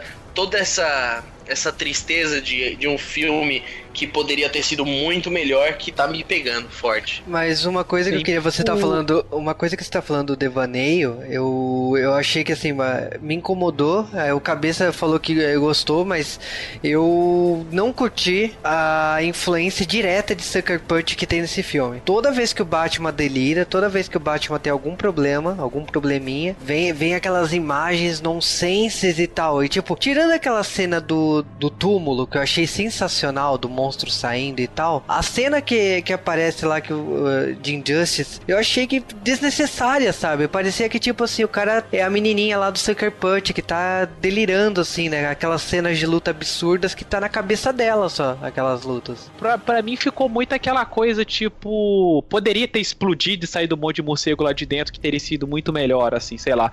Mas botar o main bat ali foi tipo assim, o Snyder, tipo, aí, ó, ó, galera, ó, ó como é que eu sei, ó, pegou a referência, pegou a referência, pegou sei, a referência. Eu, eu, então, eu, eu, eu, Claro que parece o Manbat, mas eu não sei se foi isso que era a ideia. Pelo menos eu não interpretei dessa forma. Claro, eu posso estar realmente aqui superestimando o roteiro. Assumo isso completamente, tá? Pode ser uma interpretação minha que, que, que eu vi. A morte dos pais dele, o túmulo, aquela construção, faz emergir o monstro que ele é. O monstro híbrido de homem e morcego. Eu não acho que ele tava nem fazendo. Eu não, eu não vi como uma referência ao, ao homem, ao morcego humano, que acho que é a tradução. É, eu acho que era isso isso. É assim, aquilo é o monstro que é o Batman. O Batman ele não é mais um ser humano, ele deixou de ser um ser humano. Ele virou uma amálgama. Ele, ele tem pedaços, aquela história de que o Bruce Wayne mesmo, a figura completa do Bruce Wayne, morreu na, com a, no beco do crime, com os pais dele. Algo que você não sabe, que algo que briga dentro dele, né? Que é uma coisa meio Cavaleiro das Trevas também. Então aquele monstro seria ele, na verdade. É o monstro que, que surge da morte dos pais. Esse lado feio, esse lado assustador. É o que os bandidos veem quando olham a figura do Batman. É essa coisa assustadora, essa coisa é, é monstruosa, lendária, né? Que, que, que, ele vira mitológica, sei lá. Eu, eu interpretei dessa forma. Eu posso, novamente, estar superestimando totalmente o roteiro.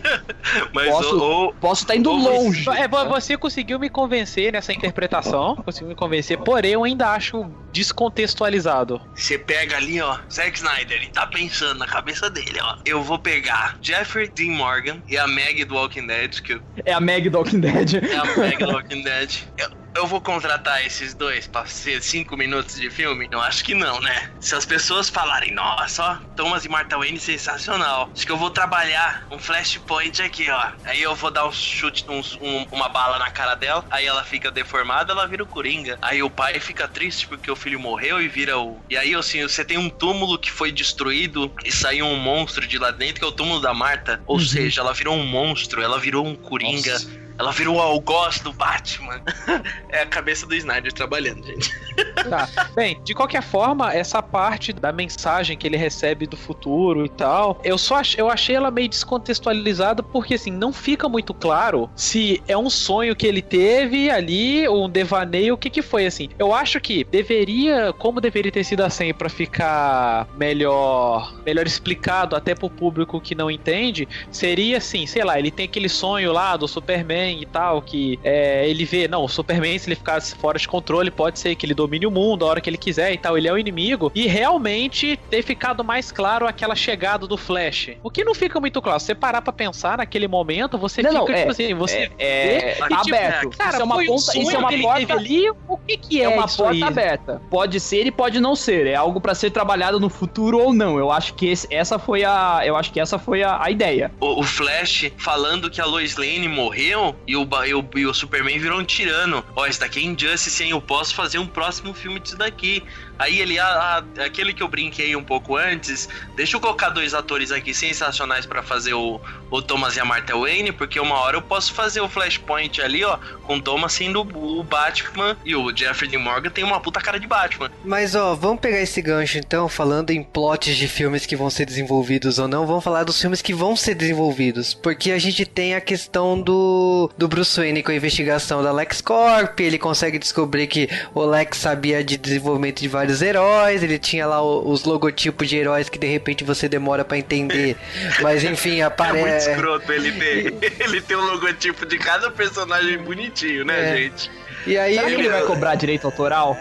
Mas, cara, essa parte é engraçada, porque, cara, eu tava no cinema assim, eu olhei assim e falei, cara, tipo assim, imagina o Lex Luthor pegando, chegando pros designers deles assim, gente, ó, tem um cara aqui que ele tá em alta velocidade, que se a gente fazer uma parada, tipo um flash assim pro cara e tal, pô, e essa mulher aqui que é imortal, né, não sei o que, pô, e esse cara aqui aquático, ele faz todas as logos, cara, porra. Eu, Não, cara, a cena inteira, demais, a cena inteira do Aquaman, eu, eu não conseguia prestar. Eu, eu, tipo, gente, de coração, eu amo Momoa. Momoa é Momozão, eu sou time Momozão, cara. O Jason Momoa é sensacional. Mas na cena que ele aparece no filme, na câmera de segurança, que ele fica lá dentro d'água, aí ele não mexe um, um cerne na cara dele, e aí fica aquele cabelo fazendo propaganda da L'Oréal Paris ali, ó. Eu, eu É acho que isso é é só uma de- prova de que cabelo comprido embaixo d'água não, não é prático, assim.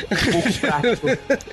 Precisava de um rabo de cavalo ali, sabe? Precisava Eu- de, uma, de, uma, de uma- de uma parada assim. Ele plantou a Cara, é questão. triste, é- é- Ele, ele plantou a questão da foto da Mulher Maravilha lá em 1919, que a gente já sabe que vai ter o filme da Mulher Maravilha que vai se passar nesse momento da história. E ele, e, tipo assim, eu achei engraçado ele simplesmente, então, Mulher Maravilha, eu vou te mandar um e-mail, que aí, tipo assim, você vê tudo que eu descobri. Eu não entendi como ele mandou a- o e-mail, se ele mandou um FTP pra Mulher Maravilha olhar. Como ele Ah, pegou o e-mail dela, né? É, então, como ele pegou o e-mail e, tipo, mandou todas aquelas informações, todos aqueles vídeos, eu não entendi como ele fez isso. Se ele mandou login e senha da FTP e ela Ele é o entrou. maior, maior detetive da Terra. O Não, não é- não um é o e-mail maior. é fácil. É, mas ele falar, ele chega, pô, descobriu o e-mail da Mulher Maravilha. Eu não sei quem é essa mulher, eu não sei de onde ela veio, eu não Não, sei mas ele como ela descobriu tá. depois, eu acho, né? Assim, tipo, aspas. Não, descobriu, não. tipo, Ah, tá. Descobriu fora do, do, do filme, porque no filme não aparece isso. Só aparece que ela. Só aparece que ela, que, que ela recebe o e-mail dele. E aí a última frase do e-mail é: Quem é você? Ô filha da puta, você acabou de descobrir o nome do o e-mail da mulher que você não sabe de onde que é, e você tá. E você vira e pergunta. Mas aí o quem, é você, tipo, não é o nome do RG, né? É uma pergunta um pouco maior do que essa. É, na entendeu? verdade Cara, seria o que é você, né? É, ah, talvez assim, ah, uma questão dela saber também que existem outros seres e a ideia de convencer ela a, a voltar pro mundo humano, uma, num, num processo aí de, né, de dela se reencontrando e sabendo que existem outros seres como ela, blá blá blá. assim. Por que que deixaram o Ezra Miller de cabelo comprido no, no vídeo da câmera de, de vigilância? Jesus, o- se ele cortou o cabelo, se ele aparece naquele especial da DC lá, que eles falaram dos próximos filmes, de cabelo curtinho, bonitinho, a, pô, Barry tá ali legal, não é loiro, não é loiro, tá bom, mas ele Qualquer precisava coisa, é. ter sido apare- aparecer Ah, qualquer coisa. Cara, não, não, não. Ele apareceu de cabelo comprido, com aquela cara de nunca sou o Barry, e ainda aparece de bigode mexicano. Gente, eu- tudo bem, eu, eu acho o Ezra Miller um puta ator, mas, cara, trabalha a caracterização do cara, deixa mais legal. O, o Momoa, ele pode estar parecido com aquele Aquaman de braço de, de, de gancho, mas ele, ele relembra, não tem Entendi. aquela. Mas você tem toda. Você tem toda uma cara ali, você tem muito do semblante. Mas esse do, do Ezra, cara, de cabelo comprido, ele não bate com nada do, do Barry. Eu- eu- isso isso só, só, só queria soltar isso daí porque tava preso dentro de mim. Não, o Cyborg eu achei legal, por exemplo. O que deu pra ver do Cyborg tá legal. É, pra mim ali tem uma, uma, uma outra, de novo, porta aberta que se vai fechar ou não. Aquela tecnologia dele, pra mim, tem a ver com Darkseid, com a Não, mas é, toda- não, ali é uma, é uma caixa materna. É, então ele isso que eu deixou bem pensei. claro, ele deixou bem claro, né? Ele falou: estou com o item blá blá blá blá blá blá que foi achado pelo governo. É, e aí então. a, a caixa começa assim, a acender. E, e, cara, foi- deixou bem. Ele, ele, ele fez a propaganda que ele vai usar o Darkseid no próximo filme. Deixou bem claro isso. Isso, isso. Agora, o, que me, o que me incomoda é da história daqui pra frente, porque eu quero. Eu me incomodou muito a questão da investigação do Lex Luthor, todas aquelas aprovações que ele teve para conseguir o corpo do Zod, conseguir a nave lá de Krypton e toda aquela, na minha opinião, uma palhaçada de ter conseguido arrancar as digitais do Zod, entrar na nave do Zod, quebrar o protocolo com o maior discursinho de besta lá. Ah, então, tipo, a organização de Krypton não está viva, então a gente pode fazer essa experiência, já que ninguém tá vivo aqui para julgar o que você está fazendo. Tipo, ele driblando a uma, ele batendo uma de truco assim com o sistema de Krypton. É, porque pra... é uma, é, era algo, imagina que é uma inteligência artificial, né? Então, uhum. tipo, ele pode convencer ela, se ele for bom. É, e aparentemente é. Ele trucou, ele trucou, ele trucou o sistema trucou de Krypton. A... o que? A da nave? A é. da nave. Da nave, para mim, foi uma propaganda daquele momento que ele. No, no Liga da Justiça, que ele acha a equação antivida, lembra? Uhum. Sim, sim. Eu acho que, tipo, em 20 segundos de filme, é uma coisa, essa cena. Em 20 segundos de, de filme, ele descobriu tudo que a nave podia oferecer para ele. Ele absorveu toda a inteligência para saber que o Darkseid estava vindo, para saber que abriu um farol pra, pro, pro, pro, pro, pro, pra não, Apocalipse. A gente não sabe se foi em 20 minutos, ele não deixa claro quanto tempo se passou. É meio ilógico essa parte de tempo, porque ao mesmo tempo que o Batman vai salvar a Martha Kent, o, o Clark chega lá e vê o, o Lex blá blá blá blá blá blá, cria um monstro pra acabar com você. Ele salva a Martha Kent e o, e o Superman não fez porra nenhuma ainda, cara. O Superman tá parado, olhando pra cara do, do, do Lex. Aí eu falo, gente, ele acabou de perder acho que uns 10 minutos aqui, ó, batendo em, em segurança de, de esquina, evitando da mãe do, do Clark ser sodomizada. E o, e o Superman não fez nada. Como assim, cara? Ele não Porque fez ele porra só, Ele só podia agir quando ele soubesse que a mãe tava bem, né? Ele ia arriscar. Exatamente. Ele é, não... cara, cara, mas... Alguém, alguém, alguém, me salva dessa, dessa ocasião? Por que, que ele não salvou a mãe dele desde o começo? Na hora, o Lex fala que se ele saísse dali voando, ele ia mandar o sinal para matar a, a Marta. Tipo, se ele tá, saísse aí, dali aí. pra salvar, ele matava. Então ele só. Só quando ele, ele viu o, o, o Superman indo em direção a Gotham, que aí foi a, foi a hora que ele falou: Bom, eu não posso sair daqui voando, eu tenho que ir pra Gotham. Mas, ó, uma coisa que eu gostei assim, a gente tem a cena do diálogo com o Lex, o Lex vai lá, a cena do helicóptero, tipo assim, tem uma pequena referência ao primeiro filme do Superman, né? Ele tacar a luz ali pra, ter, pra testar Sim. a capacidade do Superman. Depois esse joguinho que eu achei que, tipo assim, é um clichê do cinema atual, tipo James Bond teve isso, eu acho que uma porção tem, tem uns 10 filmes aí nos últimos dois anos que tem esse clichê dos 30 minutos de você correr atrás. Até o, o segundo Batman, né, o Cavaleiro das Trevas, também tem a, o Batman tem, falhando tem, lá. Tem. Então, tipo, é, é, um clichê isso aí, enfim, eu não sei por que, ele utilizou isso. É, é, é um trope de cinema, né? É, é, isso, isso eu acho que é mais da. Infelizmente, parece que isso funciona no cinema. Esse, essa, essa, é, porque eu, eu, eu imagino que isso seja assim. Qual a melhor estratégia para você demonstrar a urgência de algo? É você colocar um relógio, né? Assim, um tempo correndo. Uh, é, é, algo que, que deixa você com a sensação de, de, de, que aquilo tem que ser resolvido agora, de que tudo pode dar errado a qualquer momento. Eu acho que é uma, sabe, é, relógio vermelho piscando. Isso é uma coisa eu, que. Eu, preferia que fosse relógio vermelho piscando, não relógio de fazer frango, gente gente. Mas ficando na, na, Mas agora, uma coisa que eu achei legal filme, que esse Lex Luthor é um Lex Luthor realmente inteligente. Ele pegou e, tipo, ele não caiu naquela do Clark Kent de óculos, ele vira outra pessoa. É, né? é. Isso eu achei legal. E, tipo assim, cara, o Superman nesse filme dá muito mole. Tipo assim, era só ligar os pontos muito facilmente. Eu acho que o Lex Luthor nem precisou forçar muito para pegar A mais B. Mas, na, cara, na festa do começo do filme, ele fala assim: nossa, que aperto forte. Tipo, ele já tinha dado a dica ali logo no começo claro, que ele é, já sabia. É. Então, é, as dicas já foram dadas. para quem prestou atenção, tá ali, que o Lex Luthor. Na hora que ele é, vê. Nossa, que aperto forte, me é. possua.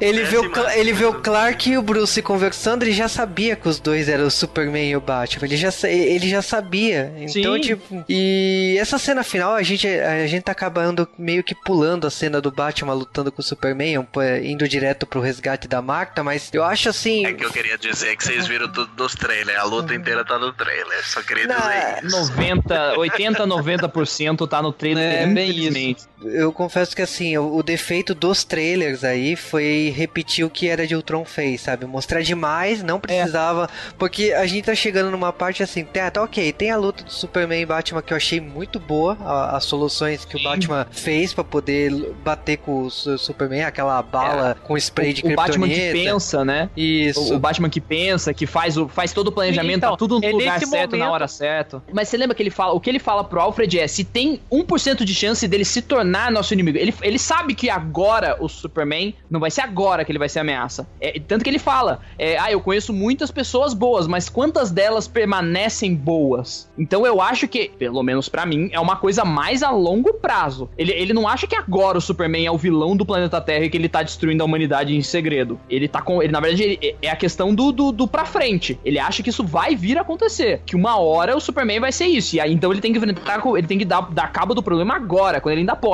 Quando ele, ele ainda tem a, a- a- as situações e, a- e todo, todas as, as variáveis na mão dele. Mas Pode no ser. filme, basicamente, ele é um cachorro louco que é tem que ser parado pela Lois lá e pelo lance da mãe dele lá e tal lá. É, Que é a hora que ele enxerga que, na verdade, eles estão brigando por coisas iguais, né? Que eles têm o mesmo. ah, eles têm as mesmas preocupações. Porque só humanos são corajosos. Então, ele tem essa visão de que ele é apenas um alienígena infiltrado, que tá aqui, ele não é humano. E aí, quando ele, quando ele vê a preocupação, ele vê realmente o, o, o que, que o Superman tá querendo proteger naquela hora, eles brigam pela mesma coisa, que o Superman tava numa situação onde talvez ele já esteve de, de eh, a questão do nome, né? Toda a questão do nome sempre foi uma coisa, eu acho que uma coisa que pou- pouco trabalharam, o fato deles terem a mãe com o mesmo nome. E eu até gosto da, da- dessa de- disso ter sido lembrado isso ter sido usado como um fator. Eles tenham os mesmas, ah, as mesmas preocupações. Então ele, ele realmente se preocupa com coisas que eu também me preocupo. Ele tem uma, sabe, tipo, a história de ele tá preocupado com a mãe dele no meio de toda aquela confusão. É, então eu acho que aquilo acordou o Batman pra um lado mais racional, coisa que ele não tava raciocinando, ele tava babando de raiva a hora que ele tá com a lança na mão.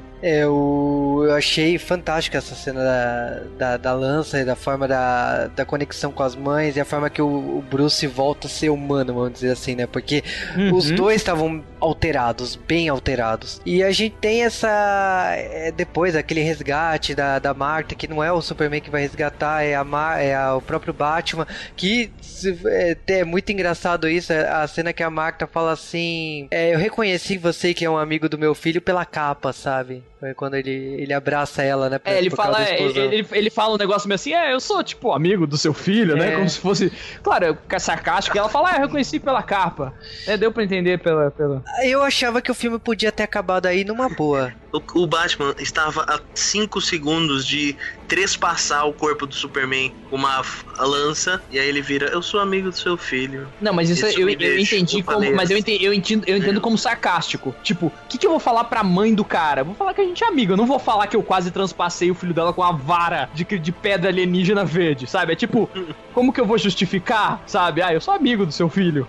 É Tipo, mais fácil. Não, então é mais fácil explicar desse jeito. Não precisa, tipo. é, é, eu- tipo, a gente é amigo. Não, a gente acabou de brigar, a gente tá de paz. Agora não, é mais fácil falar que é amigo e acabou. Agora, eu falei, o, o filme podia ter acabado aí, teria acabado bem. Teve o combate, né? Que o Batman vs Superman teve, o grande embate do filme. Apresentou-se personagens, expandiu-se universos. O combate, tipo assim, o combate se finalizou. O clímax do filme cessou, sacou? Não tinha mais porquê. Mas aí, né? Mais É ainda 40 preci- minutos de filme ali. É, é que assim, de novo, mercadologicamente eu acho que não daria pra fazer um Batman vs Superman 2 ah, por planejamento deles e, e por onde eles querem estar em X anos. É, talvez até fosse à vontade se eles pudessem ter mais tempo, mais filmes, mas infelizmente eles ainda tinham que fazer essa apresentação da Mulher Maravilha Guerreira. E claro, tem o- o, o, o que é que eles queiram contar agora? Quer dizer, não, a gente sabe mais ou menos o que eles queriam contar com a morte do Superman no final, que seria finalmente a redenção, o mundo entendendo o que é o Superman, o mundo sentindo falta do Superman, e ele se sacrificando, ele se redimindo depois de tudo que ele fez, né? Fazendo o ato máximo, onde ele, onde ele se entrega tal. É, isso era o objetivo, eu acho que essa é uma saída pra completar. De novo, talvez em um filme ter ficado apertado. É, Essa, Não é- sei. eu, eu achei que esse é o problema, porque botar o Apocalipse ali, ok, tinha, você tinha que fechar as amarras do Lex Luthor, você tinha que mostrar o que ele realmente planejava. Eu acho que a origem do Apocalipse nos quadrinhos é uma bosta, né? Ele surgiu do nada, né? E Ah, até ele por... é um alienígena que a gente que resolveu que, não ia, que ele não ia morrer mais, não. Agora, toda vez que ele morre, ele volta preparado pra morrer da É. última vez. Tipo, ah, Não, e ele luta Não, com uma mas liga... o Apocalipse ele só foi criado só pra matar o Superman, cara. Tá, A DC tava com uma tristeza de dinheiro sim, sim, sim. e eles precisavam dar um up na- nas vendas. Aí ele, Eles ele até foi criado contam. com esse intuito. É, Eles até é, contam que eu não lembro, acho que acho que era o foi era o Jenkins que tava escrevendo ou o Jurgens, eu não lembro agora. Qual foi deles que em toda reunião de pauta da DC ele falava: "Oh, e se a gente matasse Superman?" E todos riam. Até que teve um dia que ninguém mais riu e falou: "Ei, pode ser que isso funcione." Sabe? você- E aí aconteceu. Você sabe que a morte do Superman só aconteceu por causa do, ca- do casamento ter sido miado, né? Eles estavam planejando a longo prazo o casal, o, o, o Sim. Clark com a Lois, e aí o seriado do Lois e Clark casou Ia primeiro, também, né? e aí tipo assim, É. meu, ferrou nossos planos de aumentar as vendas, o que que vamos fazer? Matar o Superman. Então tipo, É, aí alguém foi uma falou: ideia... "Oh, e se a gente matasse o Superman?" Então o Apocalipse nasceu do nada. Ok, eles criaram uma origem melhorzinha pro filme. Eu não acho tão melhorzinha Eles, assim. é, eles fizeram uma forçação de barra ali, mais ou menos, que É, tipo essa assim. é, uma, eu é, uma, é uma versão que eu acho que é a versão 952 da explicação de que, tipo, ele é um, ele é um, um ser que é temido pelos kryptonianos. Ele é algo que já existe no espaço, né? Ele é, é, algo só que ele- a explicação do filme meio que me convence, ao mesmo tempo não, porque eles de, que não explica direito, né? Mas deixa entender que se você tenta ressuscitar um kryptoniano, ele vira uma besta destruidora, como se fosse tipo um sistema de segurança com muitas aspas que eu estou fazendo assim, para que não se ressuscite kryptonianos. Só Uhum. que ao mesmo tempo, o Lex Luthor jogou o sangue dele na cara do bicho e falou que o bicho é sangue do sangue dele. Essa Ficou uma parte- coisa muito esquisita. Essa parte eu presumi, aí é uma, é uma- eu completei essa lacuna do sangue, que ou era uma coisa, assim, que na cabeça do, do, do Lex fazia sentido, sabe? Uma coisa meio tipo, eu tô dando meu sangue, agora ele é minha criação, meu filho, ele tem uma parte minha, ou era uma coisa assim, uma coisa mais lunática, um pouco mais, mais maluca, ou então seria tipo, olha, eu citar uma, o, esse ser, a gente precisa de células vivas, as células dele estão mortas, ele tá morto, não tem mais célula viva aqui. Você sabe o que me preocupou mais? A, a questão da na hora de ele cortar o sangue, eu me lembrei que, tipo assim, num dos retcons do Superboy clone do Superman, eles inventaram que é metade Ah. do DNA do Superman e metade do Lex Luthor. Eu falei, meu a- Deus. Na verdade, é a- essa, essa é a origem quase canon do, do Connor, do Superboy Connor. É, do Superboy Até hoje, eu Connor. acho. Né, Então, porque o problema desse Superboy, eu falei assim, ok, tipo, eles teve problemas de direitos autorais, resolveram na justiça, quer dizer que o Zack Snyder vai fazer uma versão do Superboy. Eu sabia que era o Apocalipse, eu falei assim, eu, eu, eu olhava pro Apocalipse e eu falei assim, ok, essa é a versão do Superboy que você tem pra apresentar pra mim. Essa, essa birosca que você Eu tem. nem pensei nessa eu nem pensei nessa referência pra ser bem sincero. É não porque junta- juntando o DNA kryptoniano com o DNA do Lex Luthor, é o Superboy, né? Na- Não, não, faz sentido sim, faz, faz sentido essa essa E aí, ah, aqui- essa referência até. Quando apareceu o Apocalipse lá, eu falei assim, ok, tipo assim, é, vai, vai, a gente sabe o que vai acontecer mesmo, vai. Aí muda até a trilha sonora, né? Porque o, o, o Superman e o Batman tá lutando, o Superman vai pra casa do caramba, vai, acaba, tem até aquela cena da, da bomba nuclear, né, que o governo americano usa. Boa, tirada do Cavaleiro das Trevas, Trevas. praticamente. E é, você percebe que, tipo assim, o Batman é sem chance pra lutar com o Apocalipse. Aí toca, troca a trilha sonora, né? to- coloca uma música bem mais animada A que a melhor mulher- música, eu acho. É a melhor música do filme, Mulher Maravilha. Com a guitarra, puta, É. foda aquela música. Filme Sim, muda. Isso é legal. É uma- é- é- ela é uma personagem que se destaca no filme, né? Eu tava meio com medo, Total. assim, eu falei, "Putz, velho, Mulher Maravilha, tipo, já tinha visto que o Zack Snyder tinha feito com o Superman, já tinha ficado com medo. Aí eu vi o Batman, já vi, putz, Batman matando, tocando foda-se, aí, caralho, velho, Mulher Maravilha, quem vai fazer? Só falta, eu só não fiquei com medo de ser Mulher Maravilha ser um homem, porque já tinha mostrado a Gal Gadot, porque eu falei, cara, o que que vai ser ela ali? Não, mas É, até aí, ah, não, mas até aí o Frank Miller fez isso no pôster do CCXP. Então de boa, né? A gente já tinha visto uma Mulher Maravilha homem. Então, É. O Frank Miller no Cavaleiro das Trevas, ele transformou a Arlequina no Bruno, um, trave- um travesti russo. Vamos, vamos devagar, pode tudo. Nos quadrinhos a gente sabe que não, não há limites. Mas, assim, talvez eu, eu. Aí eu acho que. Eu, eu, esse eu não posso dar o crédito pro Zack Snyder, porque eu, eu ainda gosto de fazer a distinção. Eu acho que o roteiro nesse ponto, ou, ou quem, quem pensou nessa, nessa nova formatação, ou na formatação da Mulher Maravilha, eu acho que trouxe um fator que é um dos fatores que eu gosto da personagem, né? É, que é o lado de, de guerreira amazona que é apaixonada pela guerra, pela luta, né? A gente sabe que o, o Jorge Pérez trouxe uma coisa diferente quando ele, ele fez lá o pós-Terras da Mulher Maravilha, embaixadora da paz, toda essa caracterização que até hoje é muito bem usada, mas assim, esse lado da Mulher Maravilha gosta da luta, que ela foi criada no meio de Amazonas, tudo era resolvido por meio de batalhas e treinamentos. E aí a hora que ela toma uma porrada do apocalipse, ela meio que dá uma risadinha do tipo, sabe, porra, agora sim um desafio, sabe? Eu acho isso, eu acho isso assim, é, é, é detalhe, mas é uma caracterização foda da personagem, assim, de como isso tem a ver com aquilo que a gente conhece dela e ela encaixa nesse,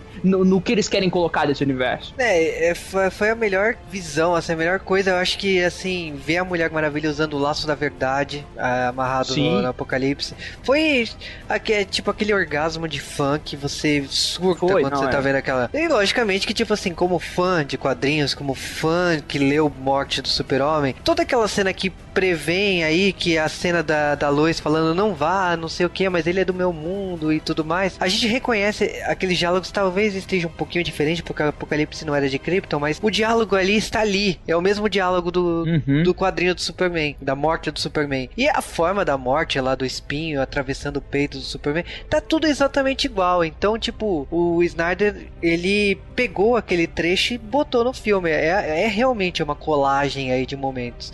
E eu acho que o, uhum. o, o, filme ele, ele acaba com aquela com aquele questionamento de tipo assim, o Batman tá fazendo o papel do da Shield, né? Porque ele tá recrutando os heróis aí, porque na opinião dele vai vir coisas muito piores aí pra frente. É, ele tem esse, esse essa visão, né? Esse medo do futuro, essa que a gente não sabe se é visão, se não é visão, se é só sonho, se é delírio, se é chá inglês do Alfred que não tava legal, a gente não sabe exatamente o que é, né? Mas ali a gente tem talvez uh, um Batman começando a acreditar que, sabe, tipo, talvez grandes seres ou, ou, ou pessoas bem intencionadas podem fazer o bem ou podem, podem lutar por algo, né? Quando vê o sacrifício do Superman. Eu acho interessante a, a toda a cena do. O, o, contraponto da cena dos enterros. Eu gosto muito, né? Da, da, daquele enterro que eles falam: olha, eles não, não, não sabiam como enterrar ele, enterraram ele como um soldado, né? E ao mesmo tempo, todo aquele enterro mega simples, ele num caixão de madeira totalmente precária, onde ele realmente tava, voltando, né? Pra onde ele, que ele fala, né? Eu sou, eu sou alguém que cresceu no Kansas, eu sou um rapaz do Kansas. Eu, eu achei isso bonito, sabe? Essa, essa, por mais seja uma colagem, novamente, se é algo que a gente já viu, não é algo inédito, não foi algo que, que ele criou, os roteiristas criaram, mas eu acho que foi uma transposição bonita e bem feita do que já existia. E logicamente, né, que sobre os créditos e não tem cena depois dos créditos. Uma tristeza pra nação, é. mas enfim, não é Marvel. É, é, eu acho que não precisa, porque tá no meio, sabe? Ele, a, a cena pós-crédito é a cena, basicamente é a cena do delírio do deserto. Ele poderia colocar aquilo na cena pós-crédito se ele quisesse.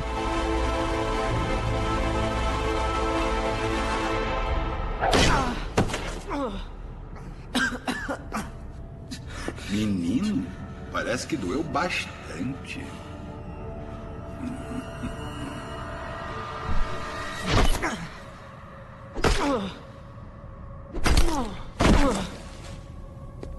Opa, espera.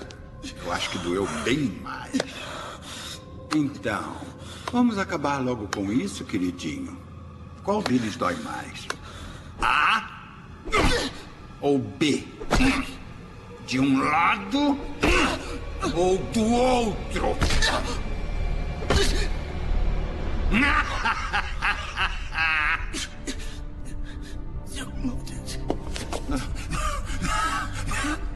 Um pouco mais alto, carneirinho. Acho que seus pulmões murcharam. Isso sempre atrapalha a fala. Que mal educado. Pelo menos o primeiro menino rodízio tinha modos. Eu acho que eu vou ter que te dar uma lição para que você seja igualzinho a ele. Não, vou continuar te batendo com pé de cabra.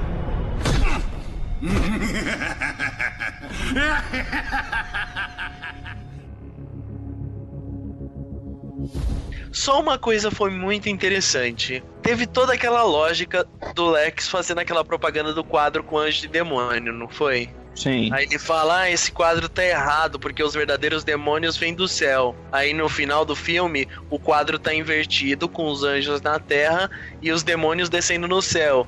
Aí ele foca com aquela câmera assim, ó, só pra falar, ó, Olha, eu não sei se vocês notaram, mas aqui eu tô dando uma dica que vai ter os parademônios que vão enfrentar os anjos, que são a Liga da Justiça. Vocês entenderam a referência? Seus bandos de animais.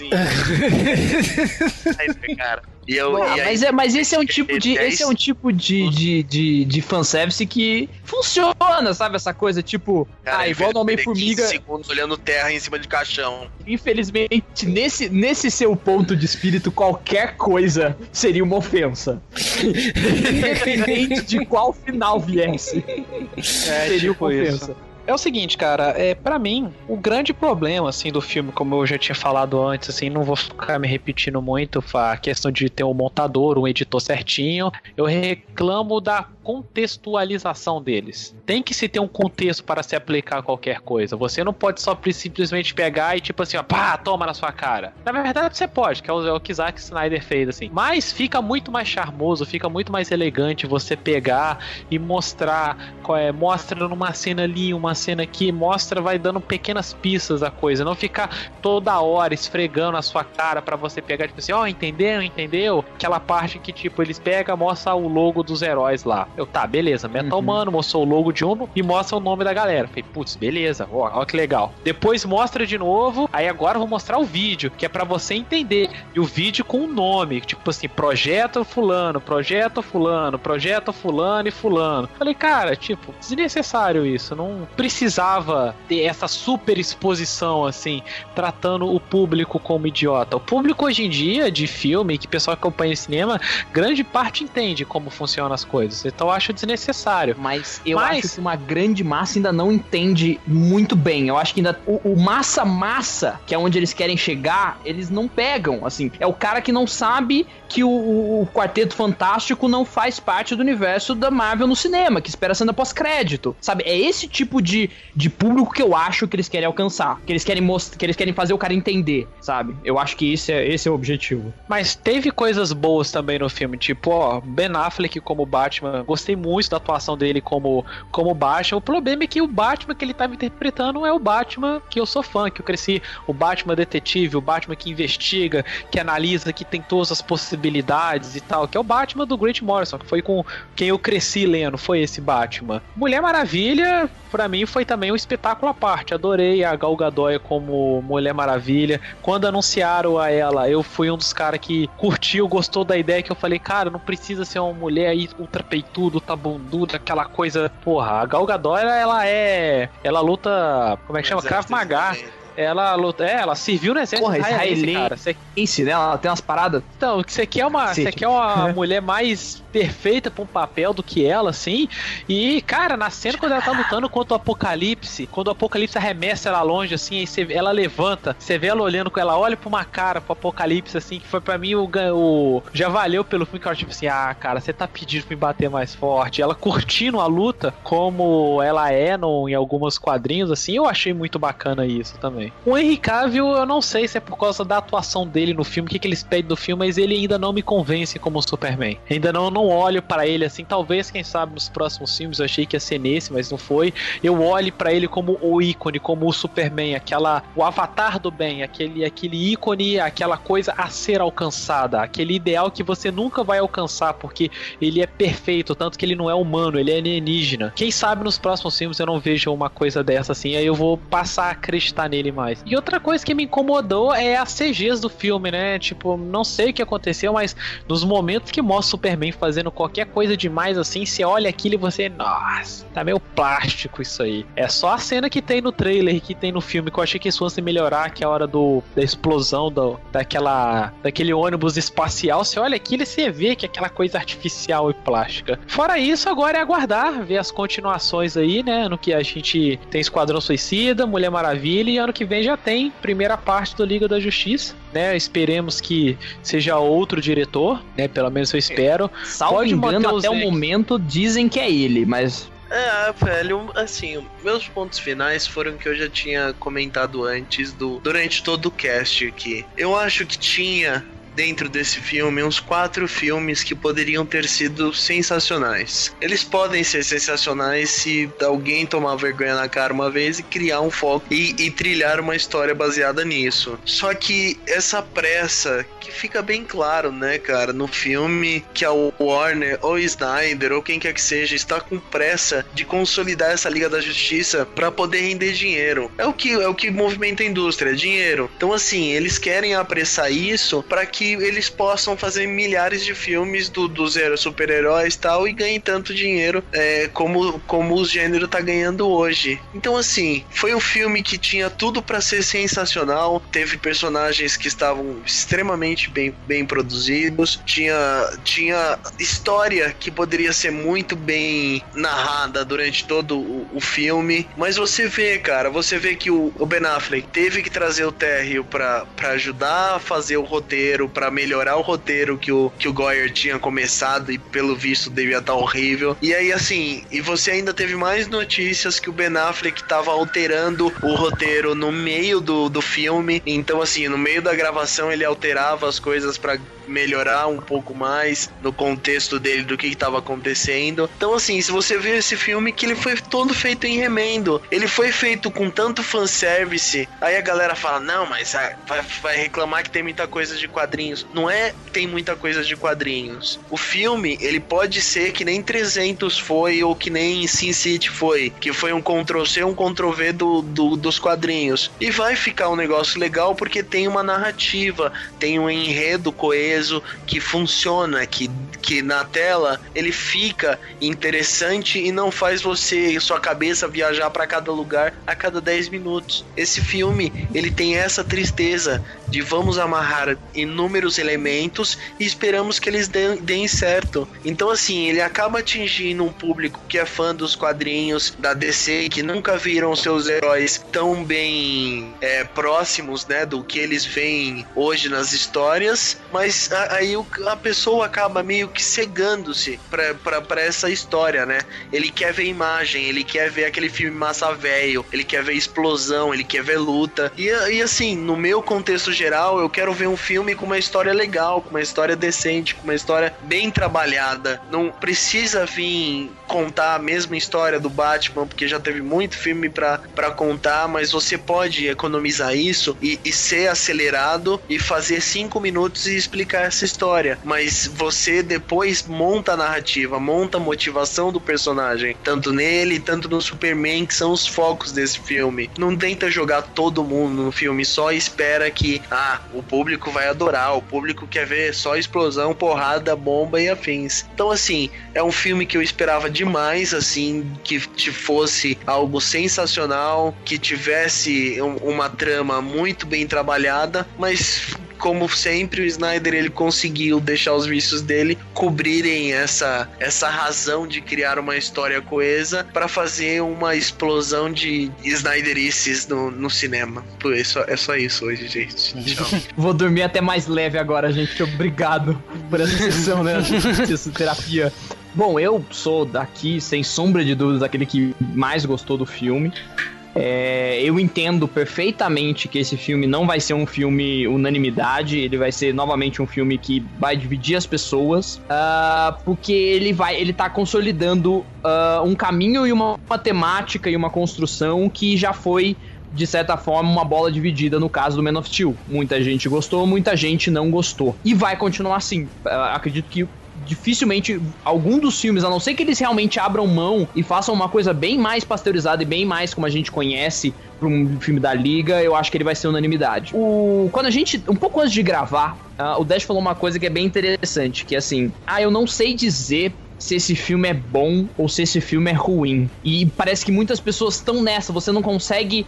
Você tenta chegar nessa conclusão e não vai a lugar nenhum. E eu me perguntei muito por que, que esse filme ele, ele tá, tá tão diferente. Por, que, por que, que esse sentimento tá acontecendo? Eu cheguei numa resposta, não sei se é a resposta, não sei. É a minha forma de enxergar de agora em diante como funciona. Esse filme, Batman vs Superman, ele é algo que a gente nunca tinha visto. Ele é uma inovação em termos de, de estrutura e de que tipo de filme de super-herói a gente tá falando. Se é pro bem ou pro mal, não sei. Mas por quê? Até hoje a gente tinha dois tipos de filme de super-herói. Um filme que era nominal de um super-herói, por exemplo, Man of Steel, por exemplo, Capitão América 2, uh, Homem de Ferro, Blade, Lanterna Verde, que eram filmes de um herói, ou alguns filmes de equipe, como eram, por exemplo, X-Men, como foram os Vingadores. Esse filme não é nenhum nem outro. Ele não é um filme do Superman e do Batman, porque não é, eles e não é um filme de equipe, isoladamente. Ele é um novo tipo de filme. Ele é uma nova estrutura de construção de um universo complexo e grande. Eu acho que ele, ele se assemelha. A, ele é um filme evento. Ele é um grande evento. Ele é uma história. É um grande acontecimento. Ele é como se fosse uma HQ de prelúdio para uma mega saga. Então, por que que a gente não consegue dizer se ele é bom? Porque a gente nunca viu nada assim. Nunca nenhum filme tentou trabalhar isso. Um, talvez seja por isso que tem escorregões, por isso que o ritmo não acerta, porque não, não, a gente não sabe como trabalhar esse tipo de filme ainda. Então, eu enxergo dessa forma. Eu vejo que talvez esse filme, hoje, ele vá ter esse problema, mas se tudo der certo na frente, talvez a gente olhe com bons olhos, porque ele talvez seja a pedra fundamental. É ele que vai embasar e ele que vai estruturar toda a temática. Se você tira a parte do, da, das lutas e do Massa Velho, que é uma, é, é uma necessidade de roteiro, uma necessidade de, de terceiro ato, uma necessidade de filme de super-herói, toda a parte política, toda a parte de explicação, de questionamento de quem é o Superman, quem são os heróis, o que são vigilantes, tudo isso é o que vai ser levado daqui para frente como o que são heróis, como essa liga vai ser enxergada, o que vai ser a Liga da Justiça. Esse universo da DC é um universo que tem consequências, é onde as coisas têm peso, aonde de certa forma as mortes dessa coisa meio, mas eu acho que é uma construção, eu acho que é um tipo de filme que ele foi feito porque esse momento dentro dessas condições era o que era preciso. É a melhor decisão pro universo DC no cinema? Não sei. Infelizmente a gente nunca vai saber, na verdade. Se der errado, não dá para dizer que é culpa desse filme, e se der certo, não dá para dizer também que vai ser tudo a, o acerto desse filme. Esse filme ele vai ditar o tom, ele vai ditar o roteiro e tudo, o, o, a forma como o roteiro vai ser construído os próximos, e tudo vai ser construído em cima disso. Eu até agora gostei. Eu, como fã, de certa forma, eu me sinto sim uh, agraciado. Claro que, sei lá, a gente tinha um hype de talvez ser o melhor filme da história de todos os super-heróis, e eu acho que não é, mas eu acho que é uma um, talvez um bom início. Eu acho que o que pode sair daí é algo bom se tudo for bem trabalhado e se as pessoas certas colocarem a mão uh, no momento certo, com as estruturas corretas. Olha, falar aí do filme, eu vou te falar que é uma coisa complicada porque faz três anos, né, que a gente tá acompanhando esse, esse filme. Sim. E eu assim, eu diria que me surpreendeu, porque eu entrei no, no filme com expectativa lá embaixo, lá embaixo mesmo, porque, tipo, críticas falando mal, o, eu, eu não gosto do diretor, no, pra mim o melhor filme dele é o filme de zumbi que ele fez, e eu tava com expectativa muito baixa, mas, vamos lá, vamos, vamos dar o braço a torcer, que assim, para mim foi o melhor Batman que eu vi até hoje do cinema, tá? O melhor Alfred, eu ri muito dos diálogos dos dois, tipo, quantas vezes eu vi esse tipo de diálogo nos quadrinhos e eu nunca tinha visto no, nos cinemas. Na trilogia anterior tinha algumas coisas? Tinha, mas aqui tá muito melhor desenvolvido. Eu, eu, eu queria ver mais desse Batman que tá aqui em cena. A Mulher Maravilha tá sensacional. Toda cena que ela, ela apareceu, ela brilhou em cena. Então, um mérito muito grande da atriz. Superman, vou te falar que ele é o mais apagado do filme. Eu acho que assim, o, não é culpa do, do ator, porque para mim, assim, a melhor cena que tem é a cena da banheira da Lois e do, do Clark, que é uma cena que, tipo assim, é aquele romancinho do Lois e Clark que tinha nos anos 90 e começo de 2000 do casamento da, dos dois. Então, eu, foi gostoso ver aquele tipo de cena dentro do filme e você remeter a uma época de quadrinhos que você leu. Cavaleiro das Trevas tá ali naquela cena naquela cena da luta dos dois. Apocalipse tá lá a cena que você leu lá em 92. Então realmente é uma costura de retalhos aí do que a gente já leu em toda a nossa vida. Gostei da citação de tipo assim, ah, o ano que fundou o Planeta Diário 1938. E no Batman eles usaram uma rua, a rua que o Batman tá investigando, eles falam ah, 1939. Então tipo, tá ali as referências. Quando os pais do Bruce morrem, aparece o pôster do Zorro, outra referência clássica. Então, tipo, tá, pra quem é uhum. é fã de, de DC, tá ali. Tá, tipo, é pra ter orgasmo como fã as referências que estão ali. E, tipo, vamos bater palmas que realmente é o Batman que lutou de verdade, né? Porque é o Batman que não tá robô, né, com aquela fantasia, tá? Ele lutou. Ele e ele é maior que o Superman, né? Uma coisa que é Cavaleiro das Trevas também, né? E assim, eu eu gostei da apresentação dos personagens. Gostei do Aquaman, gostei da Mulher Maravilha, gostei do Cyborg. Superman melhorou muito em relação ao Homem de Aço. Não, é, eu gostava muito da mitologia de Krypton, mas não gostei do desenvolvimento do roteiro, não gostava dos exageros que o Zack Snyder colocou nas lembranças do Clark, achava é, fora de série. Mas ao mesmo tempo que, tipo assim, eu já li um quadrinhos muito antigo do Superman e Batman que mostrava Metrópolis e Gotham do lado. E tipo, eu nunca mais tinha visto tal ideia sendo utilizada. E foi aqui o Zack Snyder utilizou no, no filme. Uhum. Então é é interessante a forma que foi criada essa mitologia no cinema. Concordo com a cabeça que é complicado você querer colocar tanta coisa. Tipo assim, a, a, a Marvel usou 10 anos para construir isso e a DC tinha é, tipo um intervalo aí mínimo para poder fazer isso. Então, tipo, o segundo filme dela ela tinha que botar tanta informação que é coisa que a Marvel fez com bastante espaço. Agora, se você for comparar com o passado, porra, Thor é muito inferior a esse filme. O Homem de Ferro é inferior, sim. Tipo, são poucos filmes da Marvel que realmente assim você aplaude de serem excelentes hoje em dia. E como eu falei, tipo assim, no mesmo patamar ah. que tá o Vingadores Era de Ultron, tá o Superman Batman. Isso significa ser ruim? Não, significa que, tipo assim, talvez ele não tenha agradado, talvez ele entregou muito com trailers.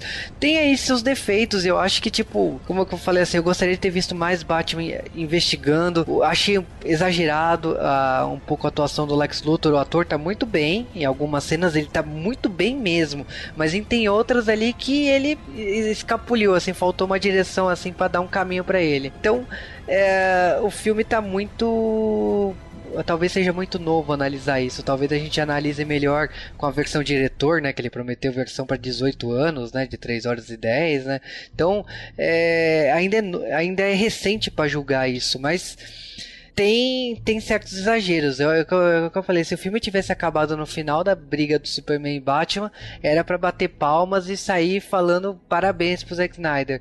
A, o Apocalipse foi o que cagou. E o que salvou ali na briga do Apocalipse foi a Mulher Maravilha mesmo. Um bom complemento, até o que o Fiorito disse, que é o Fiorito é desenhista tal. Ele comentou, né, um dos pro tem o filme mesmo, o que eu já, que eu já disse, acaba o filme tem um problema de ritmo e tal, é, tem acaba meio que se perdendo, mas o filme não tem um personagem principal. Você não pode chegar e falar que é o Superman, porque vários momentos ele é deixado de lado. Você não pode falar que é o Batman, porque também vários momentos você tem. Então assim, o filme parece que é, é aquela revista de compilação do super-herói e, e pega uma história no meio assim, te joga no meio de uma história e ó, você lida com essa consequência aqui. Entendeu? Acho que acho que esse é um então, grande. Mas é o que eu disse, é uma HQ assim, né? de evento. Vou dar um exemplo. Você tem uma guerra civil número 1, um, crise nas infinitas terras uh -huh. número 1, um, sabe? Não é de um herói, não é de uma equipe, é de um acontecimento.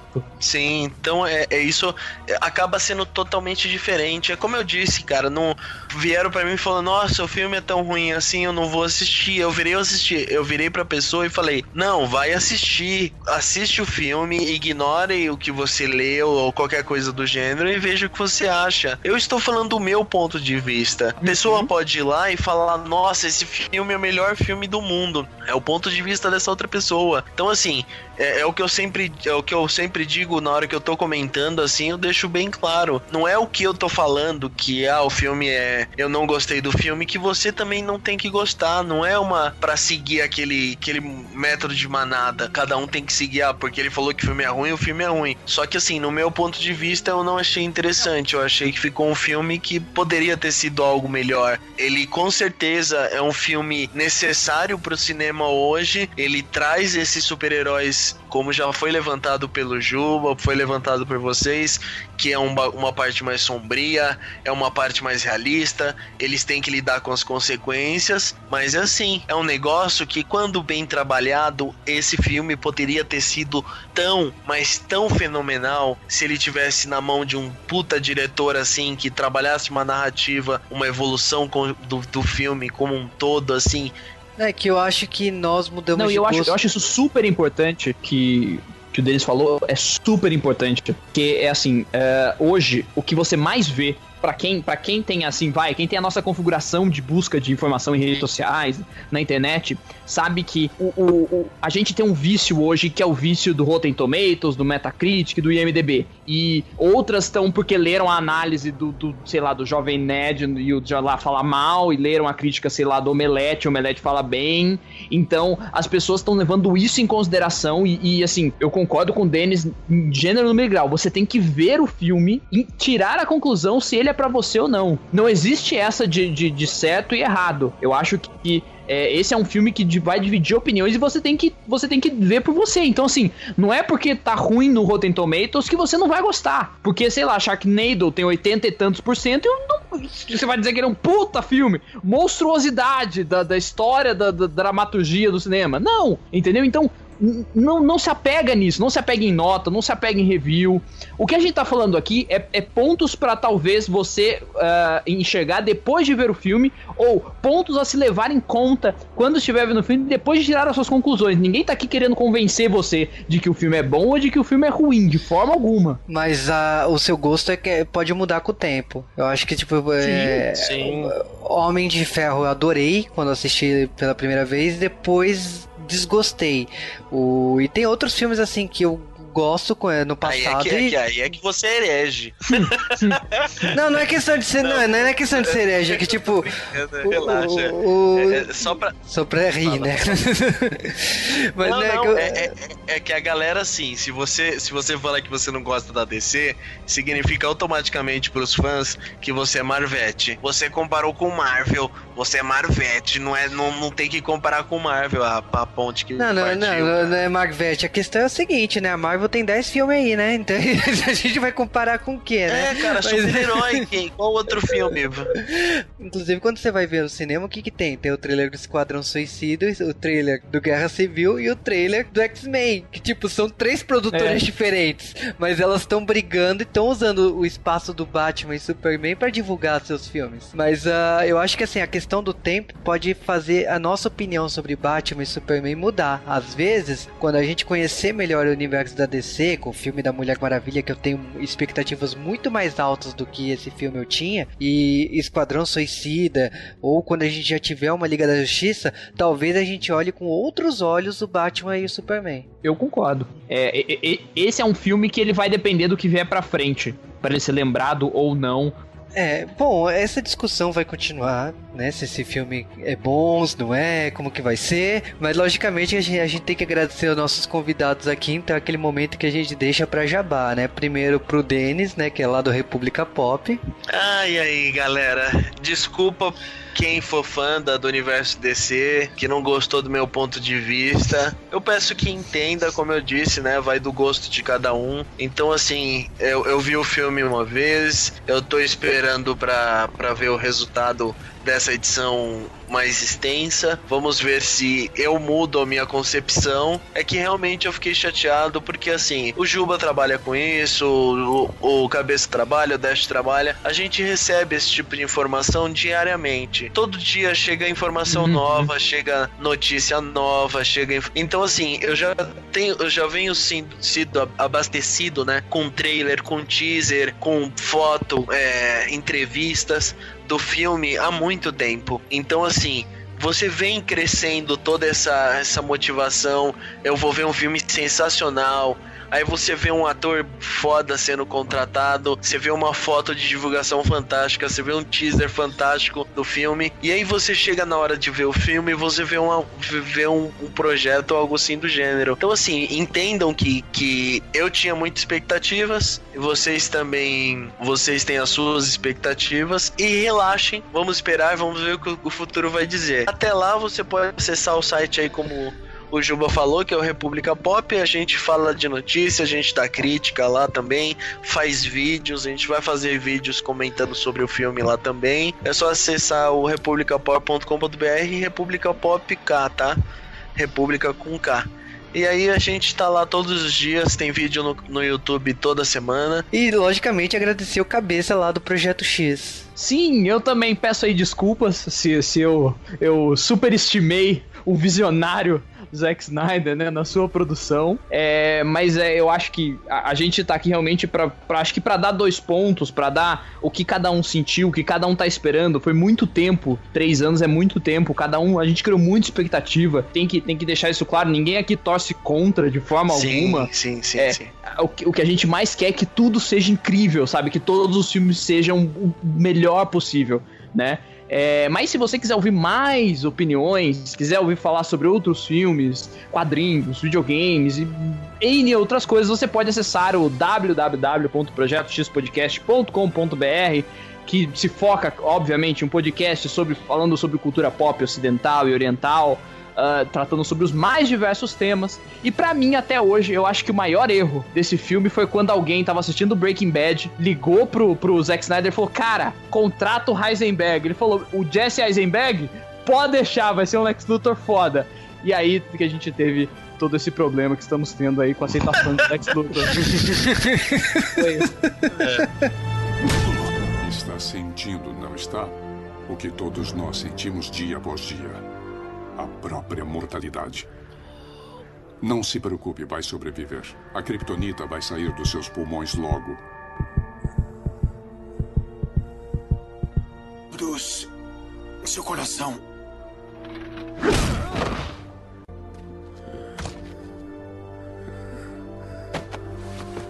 Nem precisei pegar leve com você. Uma liga diferente, uma mistura mais forte. Quero que se lembre do seguinte. Quero que se lembre de ficar fora do meu caminho, agora e para sempre, nos seus momentos mais íntimos. Quero que se lembre do homem que derrotou você.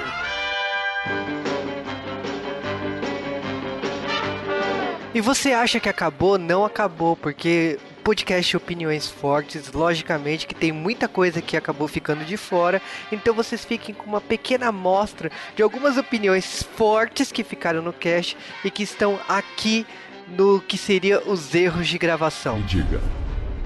Você sangra. Vai sangrar. Isso eu imagino que não seja culpa dele, sim do roteiro. Né? Duvido que não, não, não, não, não, não, não. Vamos botar tomar um tiro na boca. Eu acho, eu tenho certeza que foi o Snyder. É a mesma coisa que ele fez com o Superman no Homem de Aço. No Homem de Aço, ele falou que ele decidiu que o Superman iria matar o Zod na hora da gravação, porque aquilo não tava no roteiro. Ele falou: "Ê, ô, produtor, se ele quebrar o pescoço dele ali, ó, fica mais legal. Aí o produtor falou: Ah, senhor Snyder, eu acho que não, eu acho que fica muito violento. Ele não quer saber, o filme é meu, vou fazer. Aí ele fez. Eu gostei que o Zack Snyder parece o Lula. Sim! Né? E quando é. Enquanto o Lula fode com o país, o Zack Snyder fode com a DC. Bem, Me diga. Você sangra. Vai sangrar. O Snyder, quando ele parar de se preocupar com a beleza, com deixa eu fazer meus efeitos aqui de câmera lenta, meus CGs e afins, e começar a se importar com o roteiro e argumentação que seja coerente num filme, é que o filme vai dar certo. Nossa, eu- desculpa, eu acho que eu liberei ele disso. até- lance. Nossa, é, soltou, Eu- eu vi soltou. Ele tá até mais leve agora. Né? Né? Agora a gente tá. Esse é o primeiro passo. Esse é o primeiro passo pra melhorar, né? Me diga. Você sangra. Vai sangrar. Ela é uma amazona. Ela foi treinada com espada, com lança, com cacete A4, não foi? Foi. Em tese foi. Se eu tenho uma lança que pode matar o vilão, que tem que ser atravessado no vilão, eu não posso dar essa lança pra Mulher Maravilha e atirar da puta que pariu, porque ela tem a super força de segurar na mão um golpe do apocalipse, em vez de colocar o Superman indo até lá, enfraquecido e atravessar a porra da, da, da lança no. Ela não Cara. tava ligada que tinha uma lança. E ele não sabe que ela, o que ela é. O Superman não teve nem Não, tempo. cara, eu não, eu não vou entrar no mérito da lança, porque, tipo, é, ninguém falou pra Lois pegar a lança, ela decidiu pegar a lança, e ninguém falou, e ela também não falou com o Superman que a lança tava lá embaixo e ele decide ir lá pegar assim. É simplesmente porque aconteceu. Você Então, quer um erro? Você quer um ele- quer um erro Na pior? verdade, ele desceu pra salvar ela e viu, provavelmente, a lança. Foi Não, pelo- é, você quer um erro pior no filme? Na boa, a cena da Mulher Maravilha no avião e o, o- as televisãozinhas do avião passa telejornal. Tipo, aonde no avião passa telejornal ao vivo? A Turkish Nunca. Airlines. É, aí eu não sei. É, na, Em Gotham, pode ser. Gotham. Em Gotham. Gotham passa, Gotham passa. É, então, porque. Cara, tipo, Ah, mas aí, mas aí vamos, vamos concordar que essa é uma, pequena, uma suspensãozinha de descrença que num, num filme desse, é, eu acho que a gente precisa, assim... Ah, não, porque, porque tem um monstro que tá. Tem um monstro destruindo a cidade e tá soltando descarga de energia. Acabaram de soltar um míssil nuclear no céu e o avião tá decolando, meu brother. Mas eu acho que eles falam que não vai decolar. Eles falam, olha, por problemas, não. Eu acho que tem uma. Salvo engano, Gente, posso, não, posso ele- passar eles de. ela tá guardando a mala, tá arrumando as coisas. Então, assim, os caras só, só mostram que tá acontecendo, a ce- só fica aparecendo na TV que tá acontecendo a coisa. Aí a moça, Diana, não pode, senhorita Diana Prince, não pode sair do avião. Cara, eu fiquei abismado. Eu falei, como o avião tá saindo se, se o mundo tá acabando lá fora, brother? E aí, assim, cara, eu parei, eu pensei assim, eu falei, não.